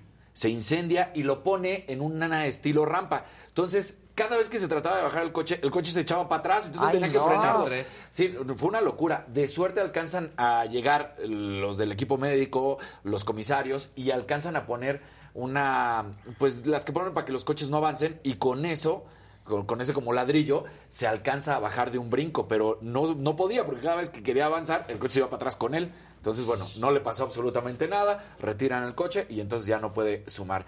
Lo que sí llamó la atención es lo que pasó fuera de eh, la pista. De repente la Fórmula 1 pone un tuit en el cual decía que no iban a soportar los casos de abuso sexual. Aquí está. We have been made aware of reports that some fans have been subject to completely unacceptable comments by others at the Austrian Grand Prix. Entonces, em, todo el mundo dice qué es lo que sucede. Y resulta que después de una investigación se dice, la chica que vende helados es acosada todo el tiempo por hombres mayores y borrachos. Es terrible. No es posible esta situación. Vamos a hablar con aquellas personas que nos han informado de estos incidentes. Nos tomamos el asunto muy en serio. Entonces, bueno, pues em- empezó la gente a hacer ruido en Twitter de cómo era que a esta joven pues tenía que aguantar a estos tipejos que utilizaban el lenguaje lascivo, ¿no? Entonces, bueno, pues ahí está. Me parece bien que la Fórmula 1 inmediatamente tome cartas en el asunto, que no es algo dentro de la pista, pero que es en el evento que ellos organizan, entonces, pues con eso es muy bueno. En Wimbledon, Novak Djokovic se lleva su séptimo título de Wimbledon, empata a Roger Federer, el cuarto de manera consecutiva, y además ahora consigue 21 Grand Slams, está a uno de Rafael Nadal, el máximo ganador de caballeros en la historia de los Grand Slams. Mientras tanto, en la rama femenil, Elena Rivaquina, y aquí es donde se causa una controversia, ella gana. Lo habíamos platicado aquí, ella está representando a Kazajstán. Bueno, pues aunque ella nació en Moscú, inmediatamente salen los directivos de Rusia, del, deporte, a decir, bien, Rusia está festejando porque ganamos Wimbledon. Y ella tiene desde el 2018 representando a Kazajstán y lo vuelve a decir, no, no, no. A mí me apoyó Kazajstán, a mí cuando veían que no había para dónde, esto es antes de la pandemia, antes de que pasaran todas las situaciones de la guerra, ella dice, a mí Kazajstán me ha apoyado desde hace mucho tiempo, es mi país, es a quien yo decidí, así que bueno, pues yo soy un representante, una representante de Kazajstán y aquí es donde gané. Entonces, dejando muy en claro que no quiere nada que ver con los rusos. Una noticia también eh, de estas que hacen, pues que haya conciencia, ¿no? Resulta que la selección inglesa, ahorita que está la Eurocopa que hemos platicado, el uniforme tradicional de la selección de Inglaterra es en blanco. Entonces sale varias de las jugadoras a decir que pues en los días de menstruación no está tan agradable salir y utilizar un short blanco, por lo cual la misma selección, la Federación Inglesa de Fútbol junto con Nike salieron a decir que lo que ellos quieren es cambiar esta situación y que no tengan que utilizar el short. El, el segundo que estamos viendo ahorita es de color rojo. Ahí se ve un poquito naranjita, pero es de, Parece pero es de rojo. Holanda. Es de Holanda, Sí. exacto, pero es rojo. O sea, rojo, rojo. Rojo, rojo. Exactamente, ese es. Y ya en alguna ocasión, de hecho, en los noventas utilizaron short rojo y camisa blanca. Entonces dicen, vamos a tratar de hacer muchas cosas para que las mujeres no tengan Se por qué sentirse cómodas, incómodas claro, en- esos razón. momentos. Entonces, de ahí, claro, si logran hacer estos cambios, pues dijeron, puede ser que otras elecciones, por ejemplo México, que también utiliza short blanco, y algunas otras Sigan pues, un poco pu- eso. puedan seguir el ejemplo. Y lo cual, pues hay que reconocerlo, ¿no? Porque fueron, por ejemplo, algunas Beth Mead y Georgia Stanway que ac- acababan de hablar, que acababan de pasar por su perio- periodo justo en el partido inaugural que habían ganado con un gol de Beth Mead. Entonces dicen, pues la verdad es que, pues sí, somos mujeres, esta situación pasa y traer un short blanco no está tan cómodo y la Federación Inglesa de Fútbol fue la que dijo, estamos hablando con Nike para que haya un cambio. Pues es Ya, pues muy bien, muy bien. Sí, La verdad muy bien. Muy bien, muy bien. Qué estrés. Qué estrés. Pues El sí, blanco ahí, el short. De por sí, ¿qué opinamos del, del blanco? Que no se le ve bien a casi nadie también. casi El short sí. El, El blanco pantalón no, blanco no. El pantalón es blanco. complicado. Solo Adela tiene licencia para jeans blancos, pero muy poca gente. Es que lo hemos comentado mucho. Sí. Sí. Eh, y bueno, nada más para finalizar, la selección mexicana hoy juega a las 9 de la noche contra Estados Unidos. Está prácticamente eliminada. Y lo muy lamentable, lo hemos dicho siempre, no nada más es en la rama varonil, también ahora es la rama femenil, porque resulta que la directora técnica, Mónica Vergara, sale a decir, esto no es fracaso. El fracaso es algo que todavía no existe en la selección mexicana femenil. Mañana hoy, porque esta entrevista es ayer, dice, nos podríamos dar cuenta de si hay un fracaso o no. Tenemos que ganarle a Estados Unidos. Estados Unidos es la Está selección más- fuertísimo. Exacto. Es, es la poderosa, es la número uno, es la Está campeona del mundo. fuertísimo. Entonces, Creo que pues, llegó la el verdad momento de decir, hay un problema a nivel selecciones. hay un problema en el Claro. selección. Sí, la Y hay verdad. un problema de que nadie acepta la responsabilidad. Claro. O sea, en esta generación de que se está, no hubo Nations Cup. No hubo olímpicos ni en la varonil ni en la femenil. No hay, nada. mundial sub-23. No va a haber este tampoco. Entonces dices, Híjole. tache, no tache, tache, Sí. tache. to- todo está mal. Y- Algo está pasando. Claro. No sirven para nada. No, sirven, para nada. Y A ver, a lo pon mismo. esa. Para nada. Total. Porque volvemos a lo mismo. ¿Es fracaso? No. Oigan, las cosas están mal. No. Hay, hay algunas que se hacen bien. pues, perdieron, no, ¿cómo? Perdieron el No. pobre Torrado que ahí con cara de decir, no, no pasa nada. y- No, y que seguramente él pues, comiéndose el pues, alma de claro. que del Claro. problema. Excelente Sí. deportista, súper mal directivo. Súper mal Sí. directivo. Torrado. Por ejemplo, a- Checo Pérez también, ahorita aprovechando que estamos hablando de esto, ayer después de- del Gran Premio, le preguntan así como a modo de, oye, pues mira, y ya se viene el Mundial y todo, ¿crees que México la va a armar? Eh, él lo dijo, ¿eh? ¿Qué dijo? la verdad es que no tengo esperanzas de México. Sí, Hay pues, selecciones sí. en nuestro grupo Y que el tienen más sentimiento es Sí, generalizado. sí, sí, sí, sí. Absolutamente Absolut- generalizado. Pero no pasa nada. Estamos claro, bien. ay, no tenemos fracasos. No, no tenemos no, fracasos. A mí no, ya no. me va a gustar más el béisbol. Pues sí. Sí, Ya. es el deporte oficial. Claro. Vamos, vamos a darle al Se béisbol. inauguran estadios y Exacto. todo. Claro. Sí, Deporte oficial. Y es que Claro. hay años que la sub-17 o la sub-20 están bien, ¿no? Pero ahorita todo Todos está hecho están mal. pedazos. Todos, Por eso todos. es evidente que a nivel selecciones algo no funciona. Pues los directivos. La sub-20 Exacto. siempre ha sido nuestra. Exacto. Claro. No. Exacto. Claro, A nada, nivel nada. país, a nivel país. No se prepara la gente y cree que nada más, como lo dijo Maca hace un momento, ah, porque fue un buen atleta, ah, ya tiene todo. No, no, así no es. señor. No, quizá ya hay No. empatía, pero se necesita algo más para ser directivo. Sin duda. Mucho más. Si acaso hay empatía. Si acaso. Porque luego ya también vemos que no hay. Este, La bueno, niña está triste. hay algunos La mensajes aquí, triste. pero medio idiotas algunos. También Es andan que- descompuestos. Es que ese Quijote de la Mancha, no manches. ¿Ahora qué dijo? Una idiotez, una idiotez. Este, hoy es cumpleaños de Artemisa Núñez, que es Es una super Sí, fan, sí. saga fan, saga dicta, saga todo, así es que los tres preparen. Los tres temores. Venga, terrores. Ah, Los tres terrores. Bien, Salón de bien, Misa, bien. Nuestra querida. Vámonos con las mañanitas en español. Está bien. Exacto. Y dice... Estas son las mañanitas que cantaba el rey David.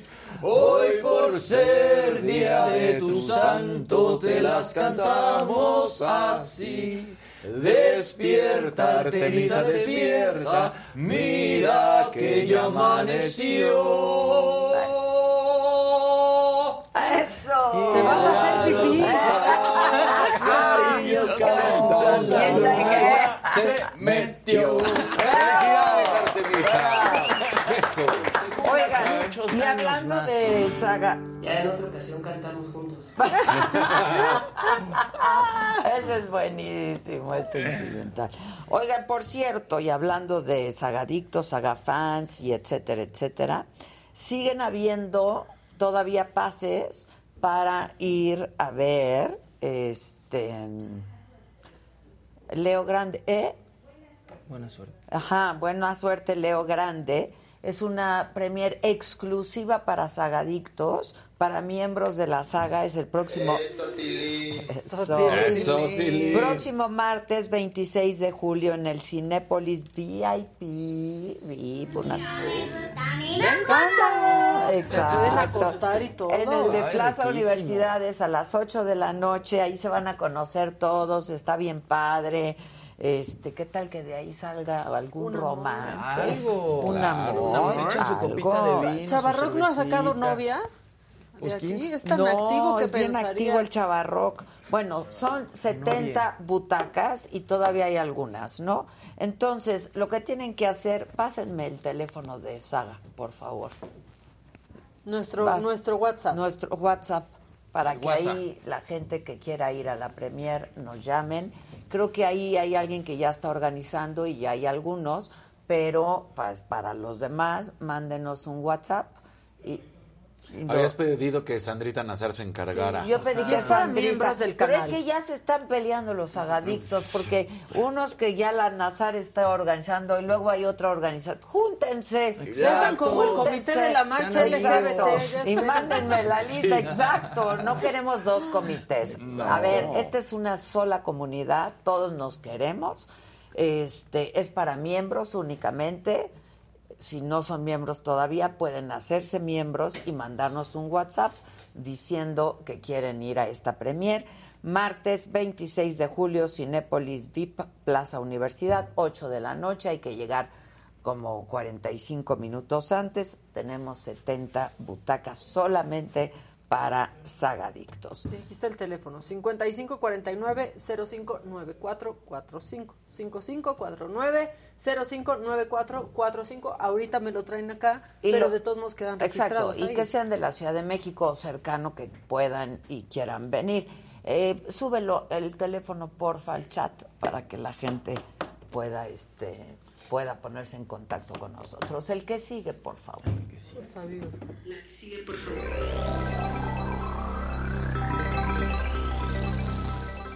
Luis G&G al servicio de la comunidad. Gente oído, buenos días, es lunes. ¡Bravo! Ya falta menos.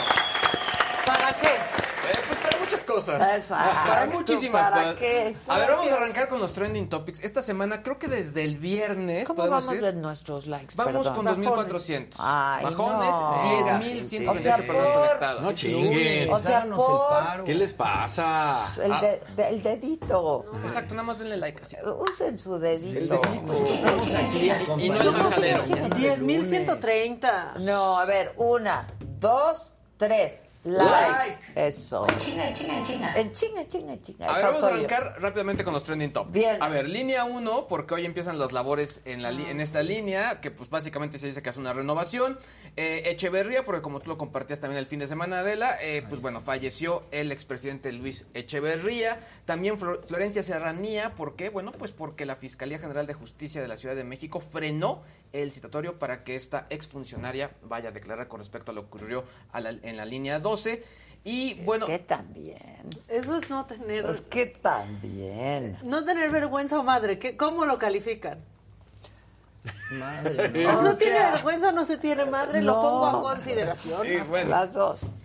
Y en este momento es trending topic y va en ascenso Joe Biden.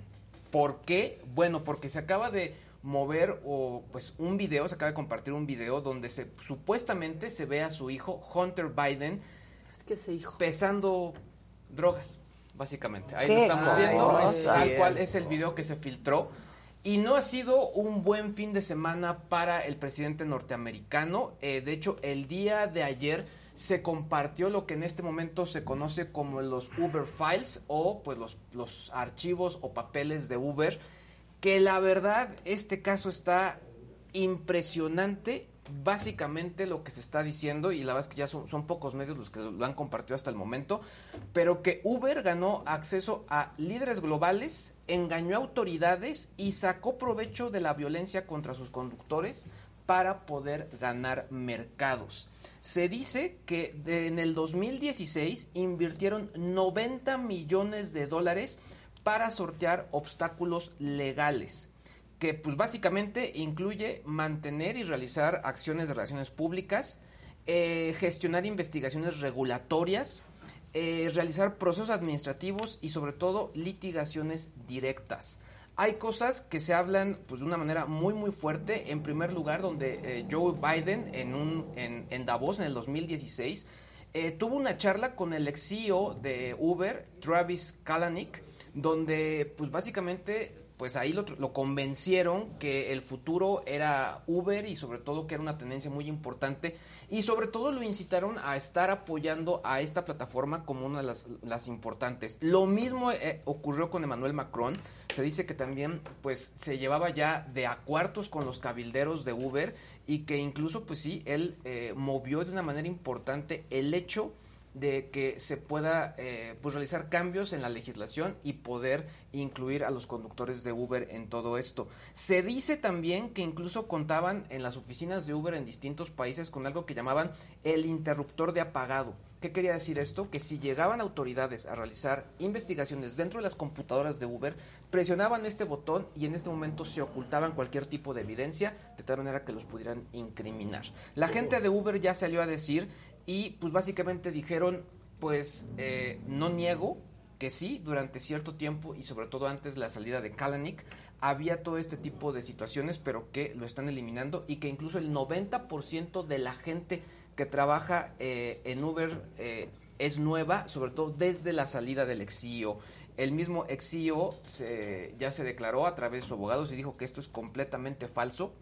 Esta información es global, se dice que aquí Quinto Elemento Lab cuenta con la información y a ellos se les dio y podríamos esperar que en México también haya algún tipo de información al respecto. Básicamente es lo que ha estado ocurriendo. Al momento la acción de Uber ha bajado 4% y pues bueno, es un escandalazo. Pues sí, sí es, la verdad.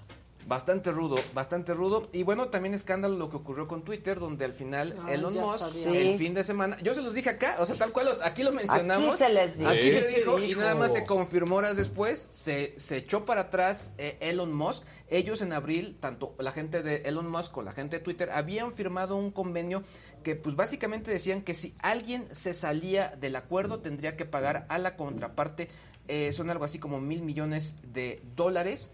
Sin embargo, obviamente Elon Musk no quiere pagar. ¿Por qué? Porque dice que el hecho de que la gente de Twitter no le dé la información real de los bots se marca como algo que Fue es lo que muy provocó extraño. pues, Fue lo que que él lo echara su para atrás. salida o la excusa que está dando. Es la excusa, en Es la excusa que realidad. está dando. Pero por otro lado, lo que, ¿Qué puso Elon Sí tiene eh, que les va, pagar, lo tenemos, es que lo, lo que tenemos. puso Elon Eh, Musk. tenemos, o sea, porque al final, pues ya se expresó y puso una declaración bastante, bastante fuerte Elon Musk. Entonces, él, eh, bueno, ahorita, ahorita que nos la, nos la pongan en pantalla, pero básicamente Elon Musk, pues sí, se quiere zafar y compartió esto ayer a las 11 de la noche, tiempo del centro de México. Decían, decían que no podía comprar Twitter, decían que pues no me podían eh, pues tener información de los bots. Y pues bueno, básicamente dice, ahora ellos dicen que no me puedo salir y me quieren mandar a la corte.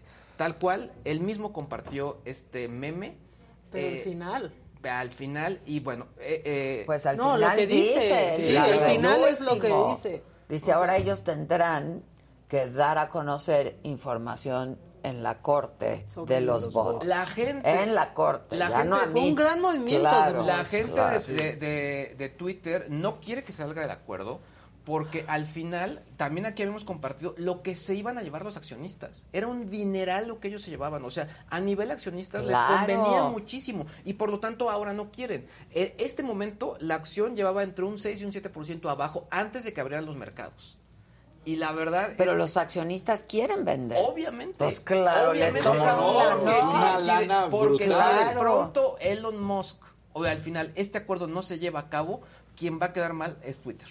Y Pues va sí. a perder muchísimo la acción. Porque, de entrada porque ya está final- quedando mal, no te está Claro. dando la información de los bots. Entonces dices, ¿cómo Pero no me puedes dar? que es el gran movimiento Claro, de de Elon Musk. Claro. De, ah, me llevan a la corte está bien, porque ahí van a estar obligados A decir lo que está sí, a pasando. información. Lo que yo estoy pidiendo. Cosas que ni Twitter debe de saber. Que no, yo creo que no lo tiene yo creo que no claro. lo tienen claro. Ahora, que trolen a Twitter en Twitter de esta Sí, manera Está es bastante increíble. fuerte.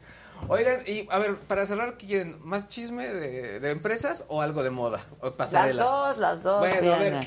Ted Sarandos, vamos con otro. El codirector de Netflix, pues sí, sí dijo, pues sí hemos perdido usuarios, pero ha sido por la inflación, que está bastante fuerte y está afectando a los hogares. Ha habido una disminución de ventas de televisores inteligentes y también dice que la salida de Rusia les afectó. Ellos dicen que sí, que están preparándose para salir al mercado con un nuevo plan que será gratuito, pero con comerciales y que incluso están preparando un nuevo contenido. Y ojo, viene una nueva película protagonizada por Johnny Depp.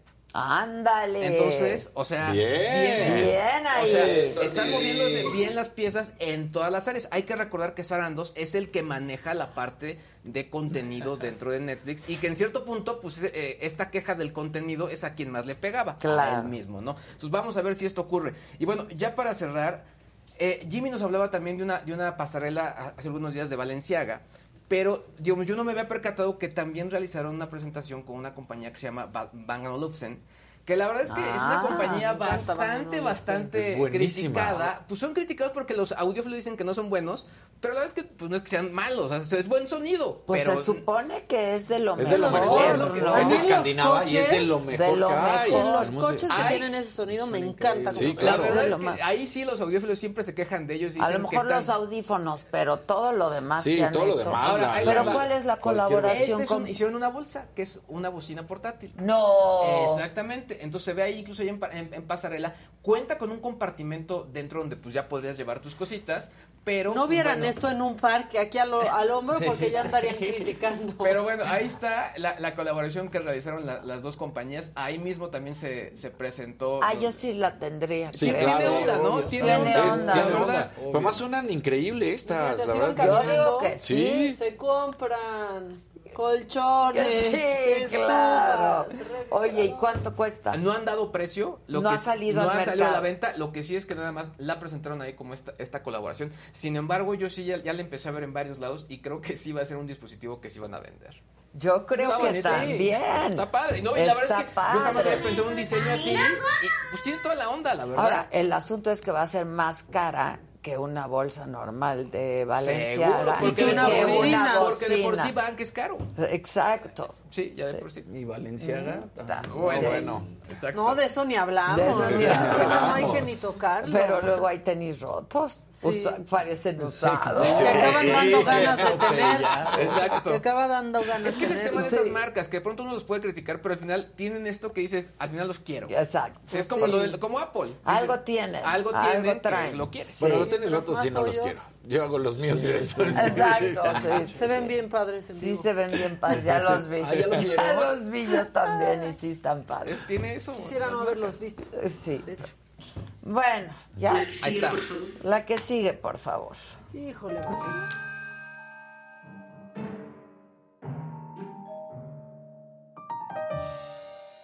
Ya se nos fue la pareja presidencial de viaje. Ya se nos Ya se nos- Washington. sí, Por favor, sí. pongan la foto romántica del inicio del viaje. Mira cómo lo ve, como de aquí está mi querubín. En el avión a Washington acompaño a mi presidente, que con orgullo y dignidad representa a nuestro querido México.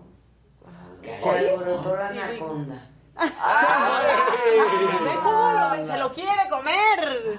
Oye, sí, traen onda, ¿eh? Sí, tienen onda. Se, se, se, se hacen ojitos. Hasta sí. siento sí, que esta frase de mi presidente como que prende. Eh, sí, ¿no? sí, De, "Eres mi presidente. Se me hace que sí venden el Mira los viernes. Mira. Mira. Hasta trae la corbata bien puesta. Sí, no, todo bien. Y sobre todo que bueno, porque ya sabemos que el presidente cuando va a Estados Unidos sí usa cubrebocas, está en el avión y sí usa cubrebocas, entonces bueno, ahí sí da orgullo. Pero mira, ya se hizo unos chinitos, Beatriz, con mousse rápido y al avión.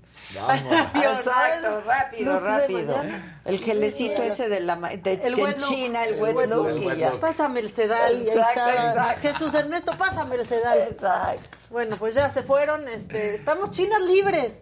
No hay Ay, presidente. Veo tu venenito ahí que ¿Quieres está como si nos pagaran. Ya ¿eh? sé, oigan, ¿Me pasan uno? Y el otro día todos andábamos con Todos. Sí. Ya, FEMSA, ¿no? Híjole, ¿de qué se trata? ¿Qué hay que Oigan, y hay una canción que sí podemos poner. ¿Cuál? Porque, porque no nos La va a de decir Monreal, nada. la Al de contrario, Monreal. quiere, El rap. quiere. No, no, el no. Monrap le puse. El El rap, Monrap. el Monrap está El Monrap. increíble. Ya nos había dado una probadita, ¿no? El viernes, pero aquí está. ¿Ese sí se puede, completo. segura? Pues ah, sí, porque hasta, o sea, se mandó para que se difunda, Sí, inclusive. sí, a ver, está en Échenlo. campaña. No, hasta su conteo, Todo. o Mira, todo. Ah, fue el estreno en YouTube. Claro, mira, Monri Monri. Gómez. ¡Monri Gómez! ¡Ole!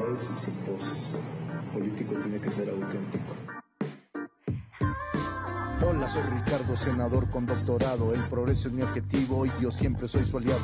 Yo sí soy de izquierda, pero ese no es mi respaldo. Lo es mi dedicación y el trabajo realizado. Aspirante desde abajo, la experiencia de mi lado. Diputado, senador, gobernante de mi estado. Soy maestro de la UNAM frente a un grupo de estudiantes. Les enseño del derecho y el país salga adelante. El futuro abanderado sin ser nunca mencionado. Aunque todos me conozcan por las reformas de AMLO. Soy ajeno a la traición, yo nunca me he rajado. Sigo invicto en cada elección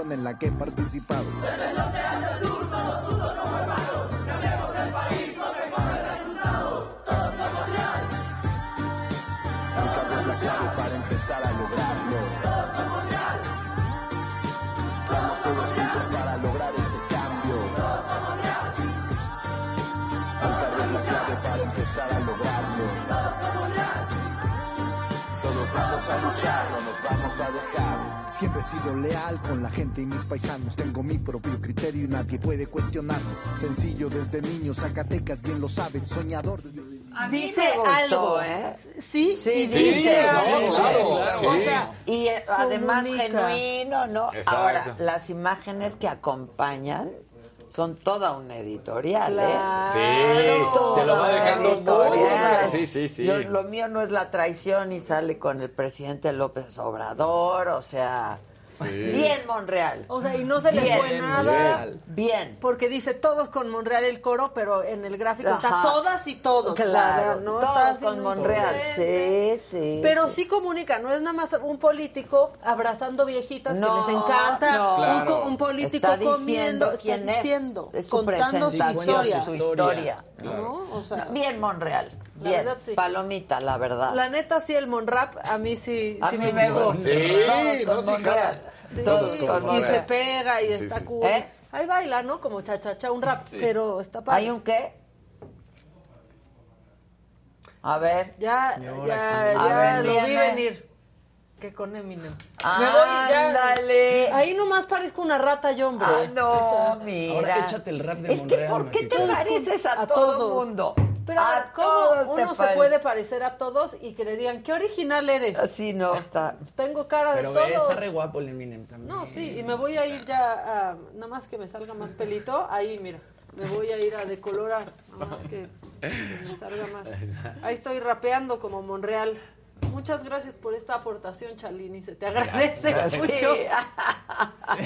Qué padre. Bueno, ¿qué Bueno. más nos traes, macabrón? Híjole, otra corcholata, pero hizo una declaración desafortunada y es Claudia Sheinbaum, porque ahí traen Laida Sansores y la 4T, este tema que está muy delicado que toquen, en donde acusan, porque parece que están acusando y revictimizando a unas diputadas a quienes no mencionan, pero que le han mandado fotos a Alejandro Moreno. Está súper peligroso lo que están haciendo, están revictimizando y entonces ahí Claudia Sheinbaum, no queriendo, pues se le olvida que es feminista, la neta, y hace esta declaración.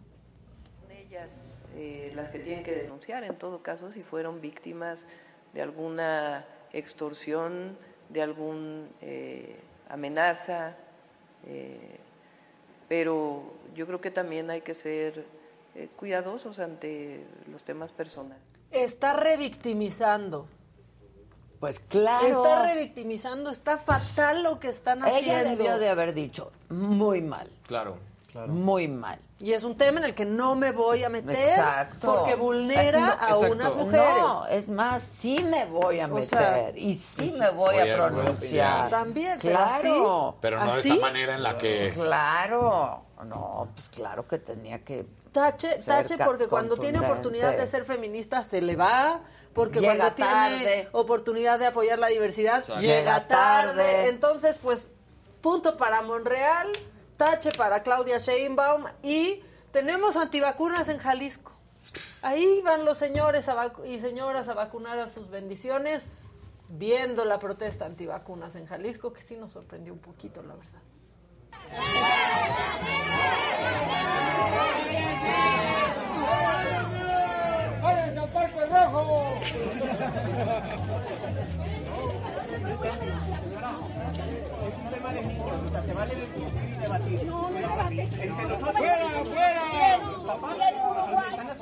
Aborto, no, No aborten. aborten. En contra del Dejen a cada matrimonio, quien en paz. Se casen. Bueno, y aparte llega ahí un señor y dice, están asustando a los niños, Exacto. que se van a vacunar. Claro. Pero bueno, eso pasó también. Y fíjense que a mí me cayó muy bien esto de Mauricio Curi. Le aplicó un fatality a Jorge Romero, al diputado. No pudieron aguantar la risa y tiene la boca, Mauricio Curi, llena de Llena razón. de razón. A ver, nuestro Oye, y platícame algo personal. ¿Qué diferencia hay entre ser coordinador y ser gobernador? De gobernador sí me hacen caso. Pues sí, que pues el sí, gobernador sí, le hacen caso. Bien, gobernador, Bien, muy bien bajada, la Está verdad. bueno, Bien. la verdad, la verdad.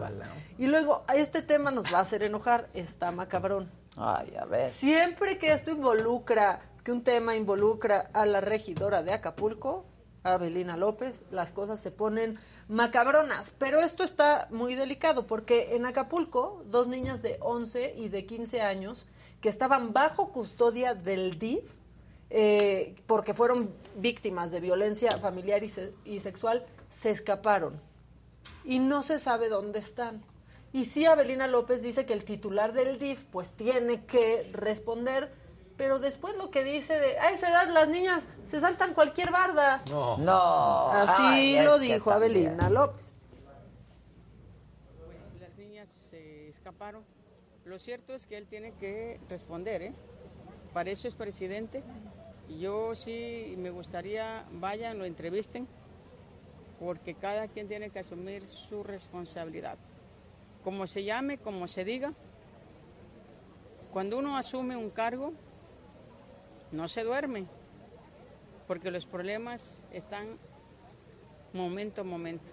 Y hay que estar al pendiente de todo. Entonces, que él responda. ¿Qué pasó ahí?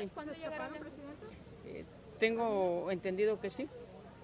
Que, pues, ni- eh, las niñas en esa edad, uno se brinca las bardas de a- de a- de a- rapidito. Entonces, eh, no tengo mayor dato cuándo llegaron. Lo cierto es que será el presidente del patronato que dé la cara, que informe como tal, porque todo tiene, todo tiene.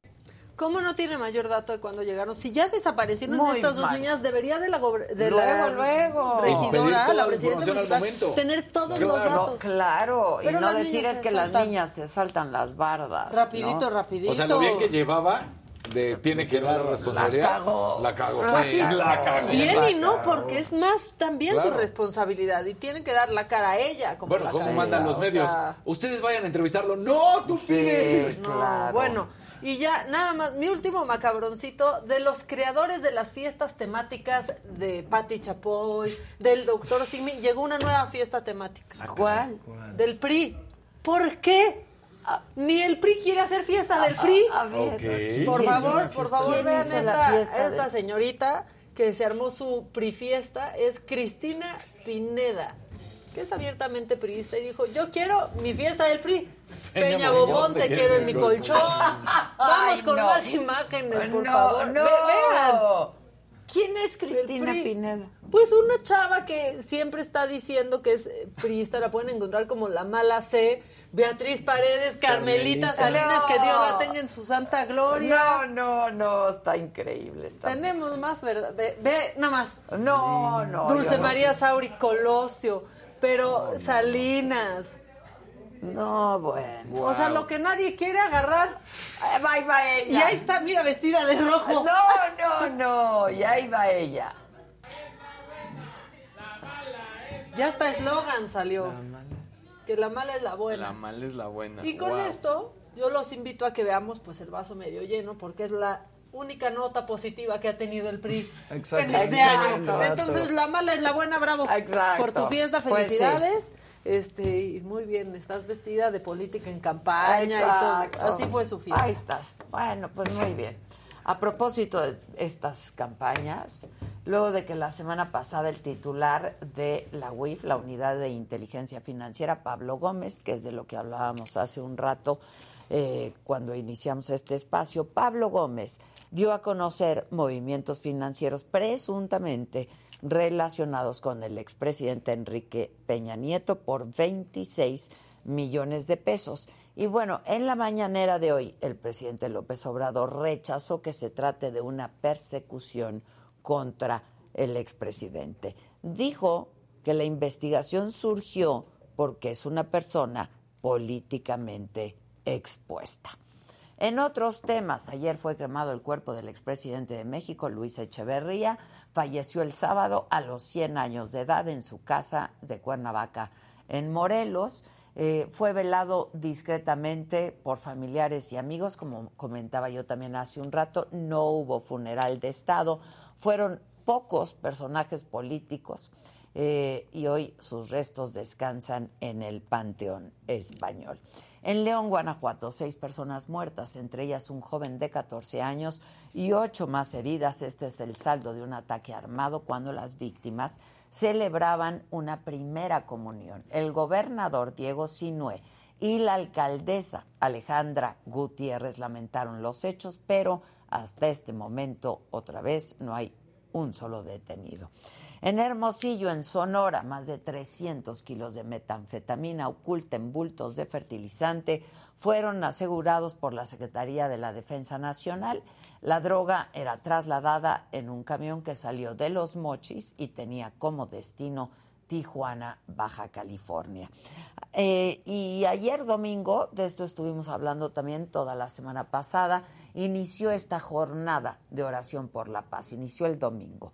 Las iglesias católicas, incluida la Basílica de Guadalupe y la Catedral Metropolitana incluidas, dedicaron sus misas a la memoria de sacerdotes, de religiosas y religiosos asesinados en nuestro país. Aquí parte de lo dicho por eh, la conferencia del episcopado mexicano. Y específicamente hoy nos unimos a la oración por el eterno descanso de todos los sacerdotes que a causa de la violencia han sido asesinados en los últimos años. Y es que, queridos hermanos, el Señor con este envío que acabamos de escuchar en el Evangelio, nos recuerda que a estos varones también llamados por el Señor, pues también se les envió a estas diversas comunidades donde la muerte los encontró para servir, para sembrar allí la semilla de Dios en los corazones de sus Y bueno, si ustedes viven aquí en la Ciudad de México, les recuerdo que a partir de hoy, 12 de las 20 estaciones de la línea 1 del metro van a estar cerradas porque se van a realizar trabajos de mantenimiento y modernización. Se prevé que las estaciones del tramo Pantitlán Salto del Agua vuelvan a dar servicio entre febrero y agosto del 2023. Mientras, el gobierno capitalino va a poner a disposición de los usuarios 220 autobuses que van a recorrer la misma distancia. Vamos con Jonathan. Viene Jonathan Padilla. Y si no se llega a tribunales y nosotros vamos a presentar todos los elementos de prueba para demostrar que es una catástrofe ecológica. El presidente Andrés Manuel López Obrador cumplió la amenaza. Su gobierno presentó una denuncia ante la ONU contra la empresa minera Calica por supuestos daños al medio ambiente en Playa del Carmen, Quintana Roo. Con ese argumento, el gobierno de México lo quiere hacer un complejo para turistas. La empresa Sactún, propiedad de la cantera de Calica, lleva más de 35 años trabajando para lograr tres cosas. Proteger áreas naturales, vestigios arqueológicos y ser los principales proveedores de material para construcción en la zona de Cancún y Playa del Carmen. Y el gobierno federal quiere quitarle la rama productiva. Hace dos meses le suspendió las operaciones, exportación y venta de materiales, pero la empresa no despedirá a sus trabajadores. Mira, Calica, Sactún, Vulcan siempre se ha preocupado por su personal. Cuando las cosas son como las hacemos nosotros, no tenemos por qué no seguir operando, no tenemos por qué quitar fuentes de empleo, o no, no tenemos por qué cambiar de giro drásticamente. José María Shakur, gerente de recursos humanos de Sactún, expuso que hay contratos internacionales y locales en riesgo. Enfatizó que el gobierno federal tiene otros intereses, incluso contradiciendo el Tratado de Libre Comercio con Canadá y Estados Unidos. No es correcto en el sentido de que sí realizamos las reforestaciones en las áreas donde puede realizarse este, estas actividades, adicional al área de conservación que, que, que ya está dentro del proyecto de la operación. Los principales aliados de SACTUN son la Comisión Nacional de Áreas Protegidas, la Secretaría de Medio Ambiente Federal y el Instituto Nacional de Antropología e Historia, instituciones que han entregado los permisos correspondientes para operar y ser parte de ellos, de quienes procuran el medio ambiente, pero el gobierno quiere a toda costa quedarse con sus terrenos. Esto es nuevo y obedece a intereses de terceros por, por nuestros terrenos. ¿no? Tiene un potencial muy alto para la industria turística y me parece que por ahí está el, conflicto. ¿no? Palabras, si tú quisieras crear una belleza como lo que es Actún, pues te llevaría 35 años más el costo que eso representa. Y aquí ya está hecho. ¿no? Sactún protege cenotes, pirámides, animales, árboles, incluso envían brigadas para combatir el sargazo que está llegando a Playa del Carmen y afecta el turismo nacional e internacional. Todo lo hace como parte de su compromiso social. La compañía, desde el inicio de sus actividades, siempre ha estado en constante acción con programas. Eh, tanto en la parte de responsabilidad social como en la parte de sustentabilidad. Me siento muy contenta y orgullosa de trabajar aquí en Sactún. Desde 1989 construyó una escuela que principalmente era para los hijos de sus trabajadores. Sin embargo, se abrió a toda la población de Quintana Roo. Sus alumnos son reconocidos a nivel internacional. La verdad agradezco bastante el apoyo que nos han dado porque nos han prestado pistas, sets y nunca nos han como eh, estancado y la verdad aprecio mucho estar en esta escuela. El gobierno federal no ha querido reconocer el progreso social y medioambiental que esto tiene. Solamente ve una zona turística y dinero detrás del trabajo de al menos 400 personas que desde 1986 han dedicado su vida en ser productivas y tener un impacto social en su comunidad. Nos da mucha tristeza la, la imagen que se está creando de la empresa, porque no es correcto. ¿no? Eso a cualquier trabajador le duele. ¿no? Sin embargo, por otro lado, estamos confiados de que vamos a salir adelante. Para me lo dijo Adela, Jonathan Padilla.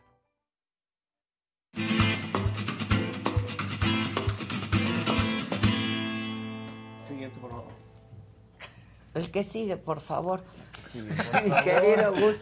Oye, qué buena Hola, nota ¿cómo de estás? Jonathan. Sí, ¿eh? Qué buena sí, nota, la verdad, de Jonathan. Súbanla. Ya. ¿Cómo estás, mi Gus? Muy bien, ¿y tú, Qué gusto saludarte. Igualmente, oye, espero que ahora sí tengamos luz todo el tiempo. Oh, sí, yo también. Ah, yo fue la también. semana Pero pasada. sí, Fue el apagón. El No, no, apagón. no va a pasar hoy, no el apagón. Sí, Pues, caray. fíjate, fíjate, Adela, fíjense todos. Este, creo que uno de los grandes temas de conversación, una de las cosas que nos hace compartir, es que quién sabe cómo está el tema de los cines físicos, pero el tema de las películas continúa. Y las películas ahora están acompañadas por todo este extraño universo en el que casi casi todo el mundo puede comentar, ay, ¿qué serie estás viendo y en qué plataforma la ves? Y entonces unos están viendo una en Netflix y otros otra en Amazon y así van construyendo, ¿no?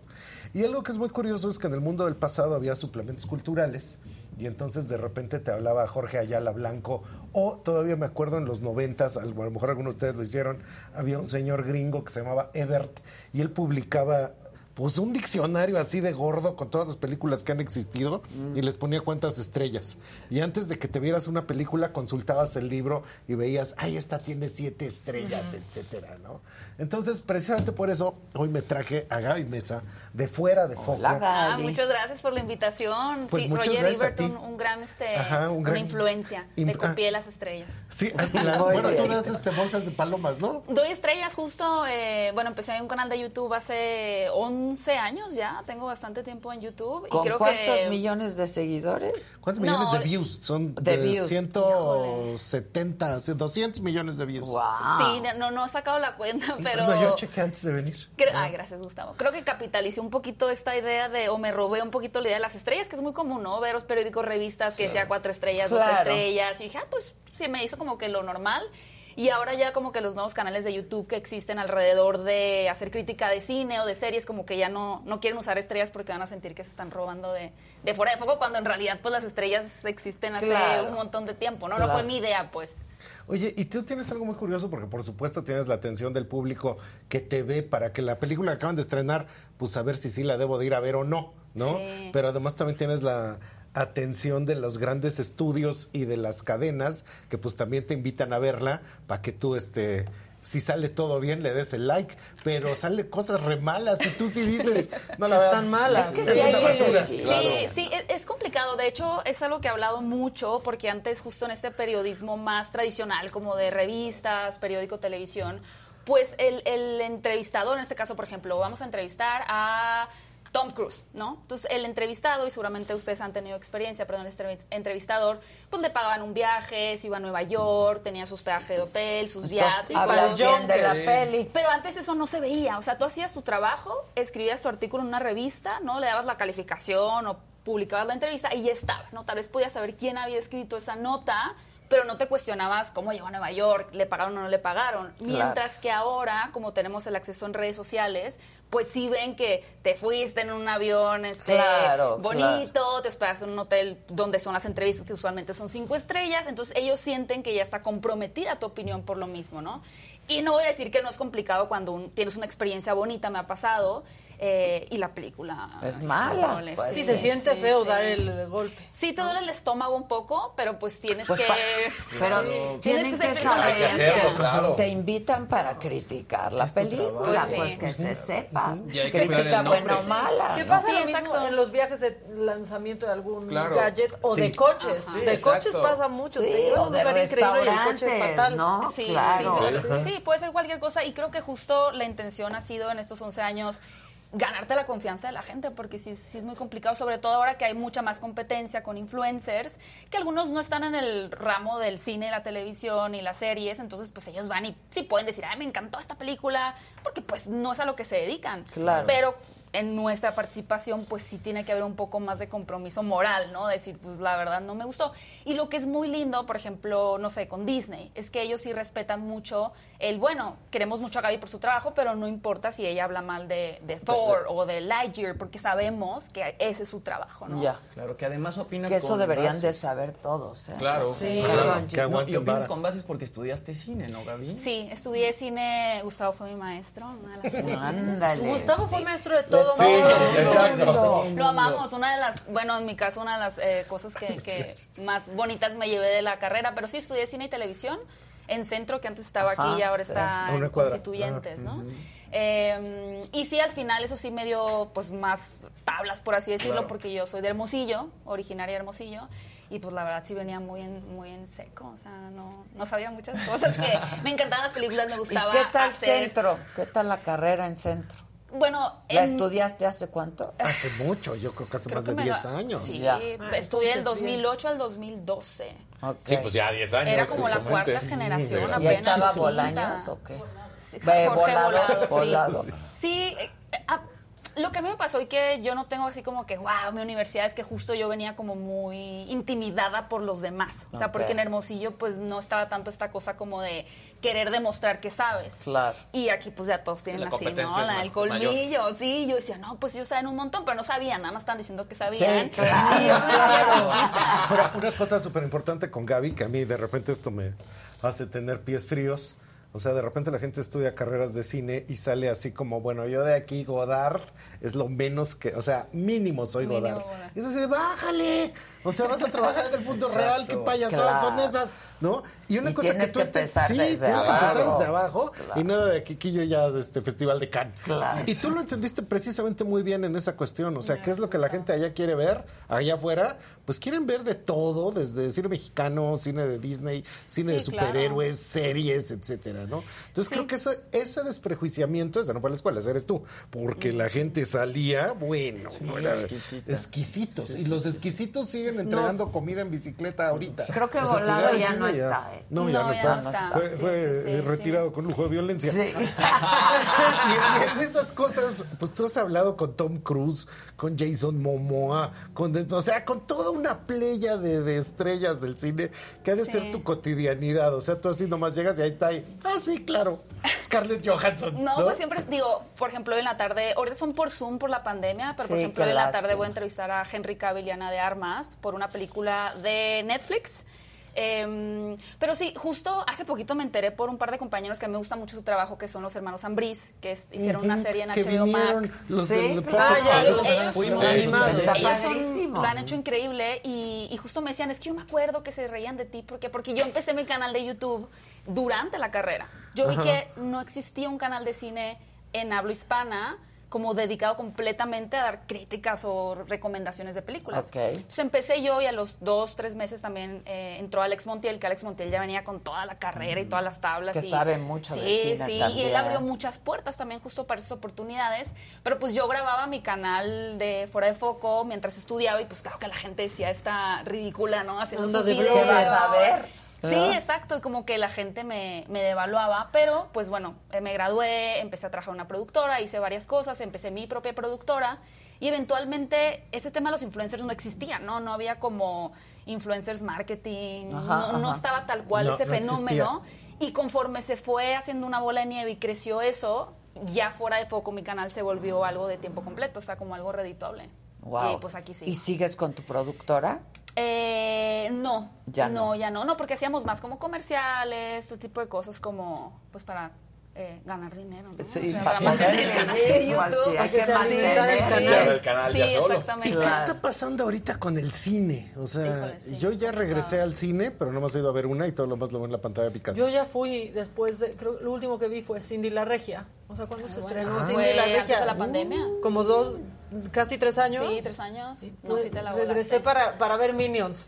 ¿Qué tal? Está- no la he visto, pero Pues me reí de ver a mi sobrina reírse. O sea, ¿no? pero nomás. Yo también regresé para Minions y lo mismo, fue así como, ah, ok. Sí, no. O sea, a ver, y Jimmy también tiene la misma opinión. O sea, me gustó ver a Gru de chiquito, pero de ahí en fuera como Ajá, que... no fue gran cosa. Pero que no dicen que en general está padre, ¿no? Sí, no O está sea, mal. Para o sea, no está mala y para niños la disfrutan mucho, pero como que esperaras. Esperabas más. No es Exacto. como, como la inauguración de Dos Bocas que llega. Exacto, exacto. Y no hay nada. Pero si es- llegas es- a no es inaugurar, no hay O sea, nada. no es Godard. Pues, Claro. al final vas a ver eso y es para, está pensado para esperas niños. que te divierta. Pero es un no material para niños. tanto. Pero ¿cómo- ¿tú cómo Claro, ves, Gaby? ¿La hay que gente partir vuelve? de ahí. Desde ahí, ¿La claro. gente vuelve al cine? Yo pues me voy entrando que no, pero yo desde mi perspectiva y digo, por ejemplo, para mí algo que lo determinó de una manera impresionante fue Top Gun. Porque cuando Tom. Cruise, bueno, Tom Cruise se aferró a hacer Top Gun, o sea, en el cine, ¿no? Porque la, la, la enlataron como por dos dos años. años, sí. Y yo decía, es que quién, o sea, yo sí decía, ¿quién va a ver Top Gun? O sea, incluso conduje la alfombra de Top Gun y decía, es que no, o sea, qué bonito poder ser parte de esto, pero no creo que es una película que realmente pues, logre tener una taquilla mi- millonaria, Pues, ¿no? Es- Entonces dices, al final Es la mejor de su historia, ¿no? es la mejor película en la historia de Tom Cruise en Ahora, recaudación pues, en taquilla. Y es como, bueno, entonces el señor Pero digo, es muy buena inteligente. película además. Y, una y gran jugó- y jugó película. con la nostalgia de Sí, muchos que habíamos visto Top Gun y entonces... Sí. Pero Sí. justo era como una generación muy específica. Es una película que tiene como 30 años y digo, si estás reciclando, regresando al universo de Marvel o DC, dices, bueno, entiendo que sea taquillero. O de Lightyear. Bueno, esa no fue taquillera, pero... otro Al tema. revés, le fue muy mal. Eh, pero Top Gun dije, pues bueno, es que es muy específico el nicho de una generación, no sé si qué tanto a los jóvenes les guste, pero es tan divertida la película que pues atrajo de, de regreso a mucha gente a las salas. Y más bien también las plataformas de streaming ahorita no le, está, no le están pasando tan bien tampoco. O sea, ha habido mucho conflicto como por, los, por la lucha de catálogos. ¿no? Claro. O sea, porque Claro. antes un Netflix tenía, Tenía todo. licencias y No, veías ya tenía todo. facilísimo. Justo en estos días fue trending topic eh, Betty la Fea, porque sí, sí. Ya, ya no Como está. el meme ese que, ah, ya no está. Ya no está, No, ya, ya ya la sacaron. Ajá. Entonces, eh, pues tal cual lo que ha hecho Ted Sarandos, que bueno, tú lo sabes muy bien, pues al final es tratar de tener pues nuevo contenido y contenido original. Y pues, de pronto fue buena noticia que le fuera medianamente bien, por ejemplo, Stranger Things, ¿no?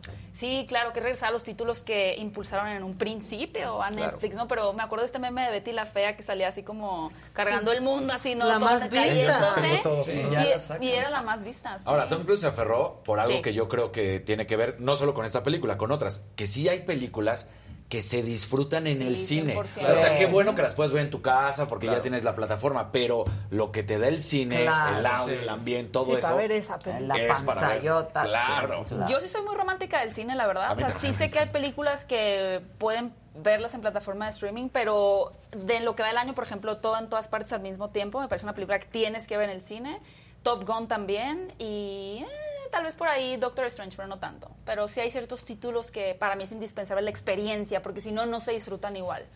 Entonces, pues hay un, un movimiento extraño ahorita en que las plataformas están viendo cómo llamar la atención de los De usuarios, nuevo, claro. porque son muchísimas, ¿no? Y cada vez hay más. Y al mismo tiempo, yo sí he notado, por lo menos en mi canal, la falta de interés de críticas de series o películas, sobre todo películas, de plataforma. Porque ahora, como decía Además del Gustavo, cine, claro. todo el mundo ve lo que quiere, Sí. tú puedes pensar que es la, la película del mes, resulta que nadie la vio, ¿no? Porque estaban viendo otra cosa. Sí. Mientras que el cine sigue siendo ese punto de unión donde Claro. todos saben que se estrenó Minions, por Claro, ejemplo, ¿no? claro. Entonces, como que está ahí todavía un movimiento interesante. Que ahora lo que sí se ha logrado bien no es que estas películas que producen plataformas lleguen a los Oscars y que sean las películas Ah, más sí. nominadas Sí. en los Oscars, como El Poder del Perro o, por Ajá. ejemplo, Coda, que ganó el Oscar a Mejor Película. Sí, que es Apple TV fue la primera plataforma en ganar un Un Oscar. Oscar, ¿no? O sea, No lo lo esperaba, esperaba. ¿no? No es asunto menor, Sí, ¿eh? No. Y, No, y esa no. película tampoco se la esperaban, ¿no? Nadie. No, o sea, la no, veían y nadie Así Toma eso, Cuarón. Sí. Sí, y, y justo los Oscars estaban súper renuentes, ¿no? Como mantener esa pureza de que si no está en el cine, no es cine. Y ahorita es como, bueno, pues. Son está. producciones. Sí, claro, pues, no, claro, no son. Pero la Y siguen pantalla- siendo producciones millonarias, aunque Sí. sean de En la pantalla chica de repente ves a Ben Kenobi, ¿no? Este, Ajá. en chiquito, ya no en cine. Entonces es como un producto más chico. Quién sabe para qué sirva. Ahorita nos dirás. Pero a mí me llama mucho la atención que pues este Star Wars ya tiene 50, Star Trek tiene 60 y lo siguen hace y hace y hace. Sí. Y ayer estaba yo viendo The Man Who Fell to Earth. El hombre que cayó a la tierra, que es el, de una película que hizo David Bowie en los 70s. Entonces, de repente eso me puso a pensar si no estamos en demasiado refrito en narrativas. Y que esas narrativas de verdad ya estamos muy agotados, que estamos volviendo como al principio, ¿qué contaban los 70s y cómo lo volvemos a contar y a contar y a contar? Y si no hay una especie de agotamiento que urge de nuevas temáticas. Eh, Pues es que es también como este meme de la cartelera que creo que, bueno, ya ha pasado dos veces, ¿no? Que parece que estamos en el 94, o sea, de que es Sí. como el Rey León, Sí. vez Stop Gun, Jurassic Sí. World, Sí, o sea, son como las mismas películas Sí. que viste hace 15 años. Sí, ahorita hay una tendencia de reboot, remake, precuela, secuela, spin-off y hasta recuela que inventó Scream, que fue como una, como una secuela, pero reiniciando, pero hacia atrás. O sea, ya es una...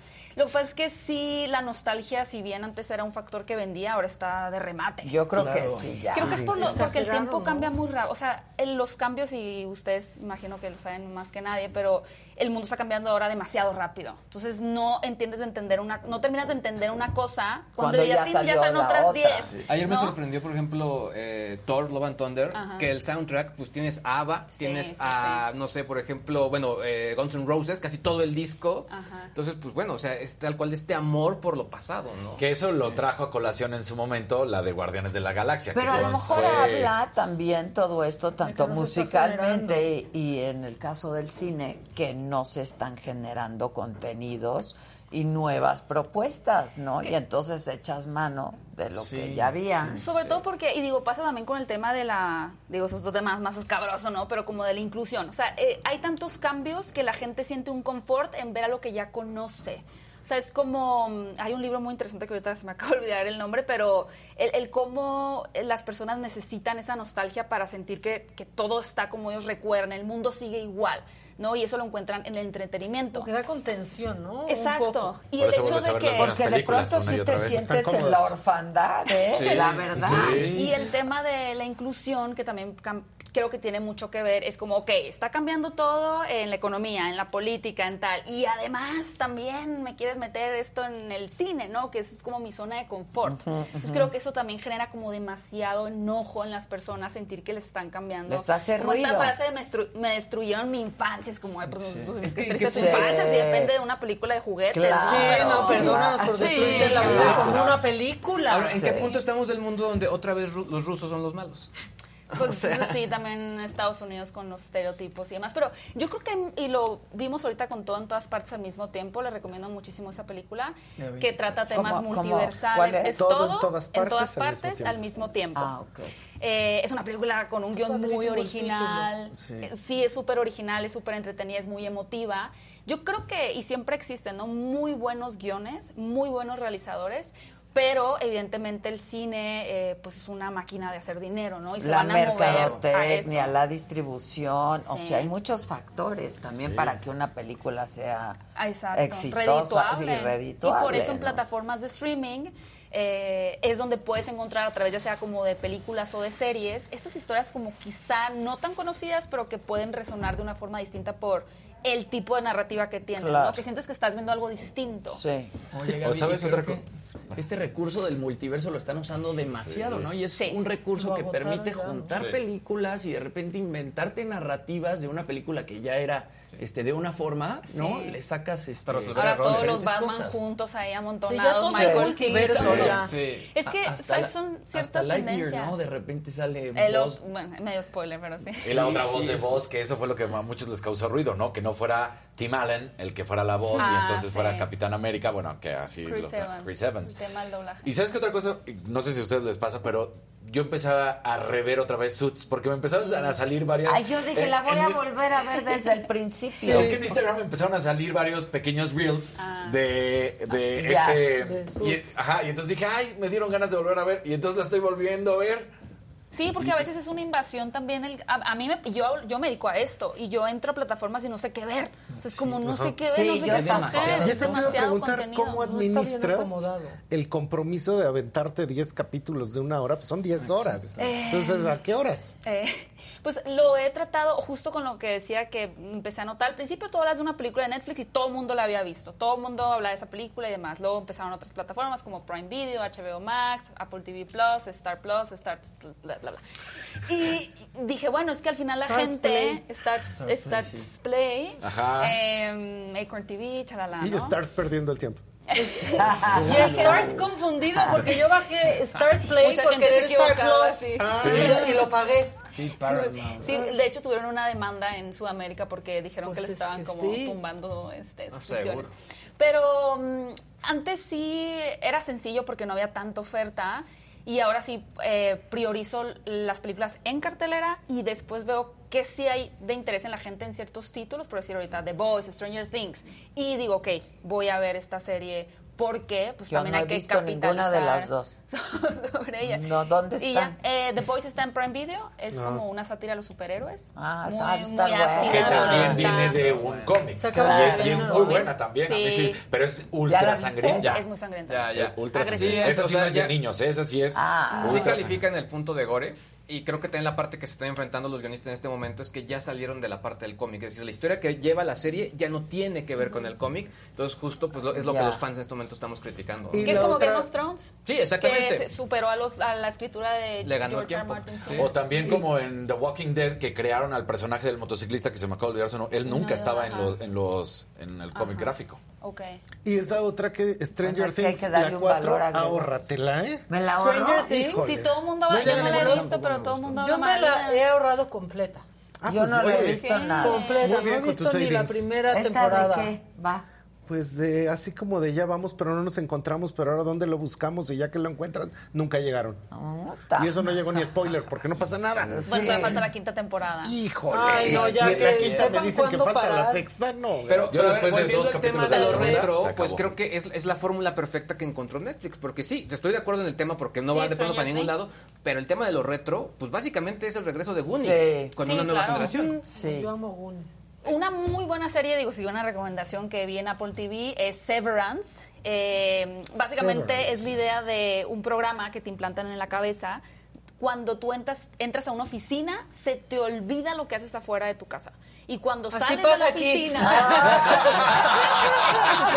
completo. y cuando estás afuera, Tú no sabes qué hiciste. Exacto, yo lo inventé eso. Ajá. Nos lo implantaron. Yo creo que sí Gaby. tienen ese chip. No sabes lo que hiciste adentro, entonces realmente son dos personas. Estás un poco jugándole a Dios en decir, no, pues, o sea, tú en tu vida normal, tú comes, tienes amigos y pues allá que se la echa el que trabaja ahí. Pero el que trabaja ahí nunca sale de ahí. O sea, porque sube el elevador y cuando baja el elevador pues se transforma. Entonces la persona se cierran las puertas del elevador y se vuelven a abrir y otra vez a trabajar.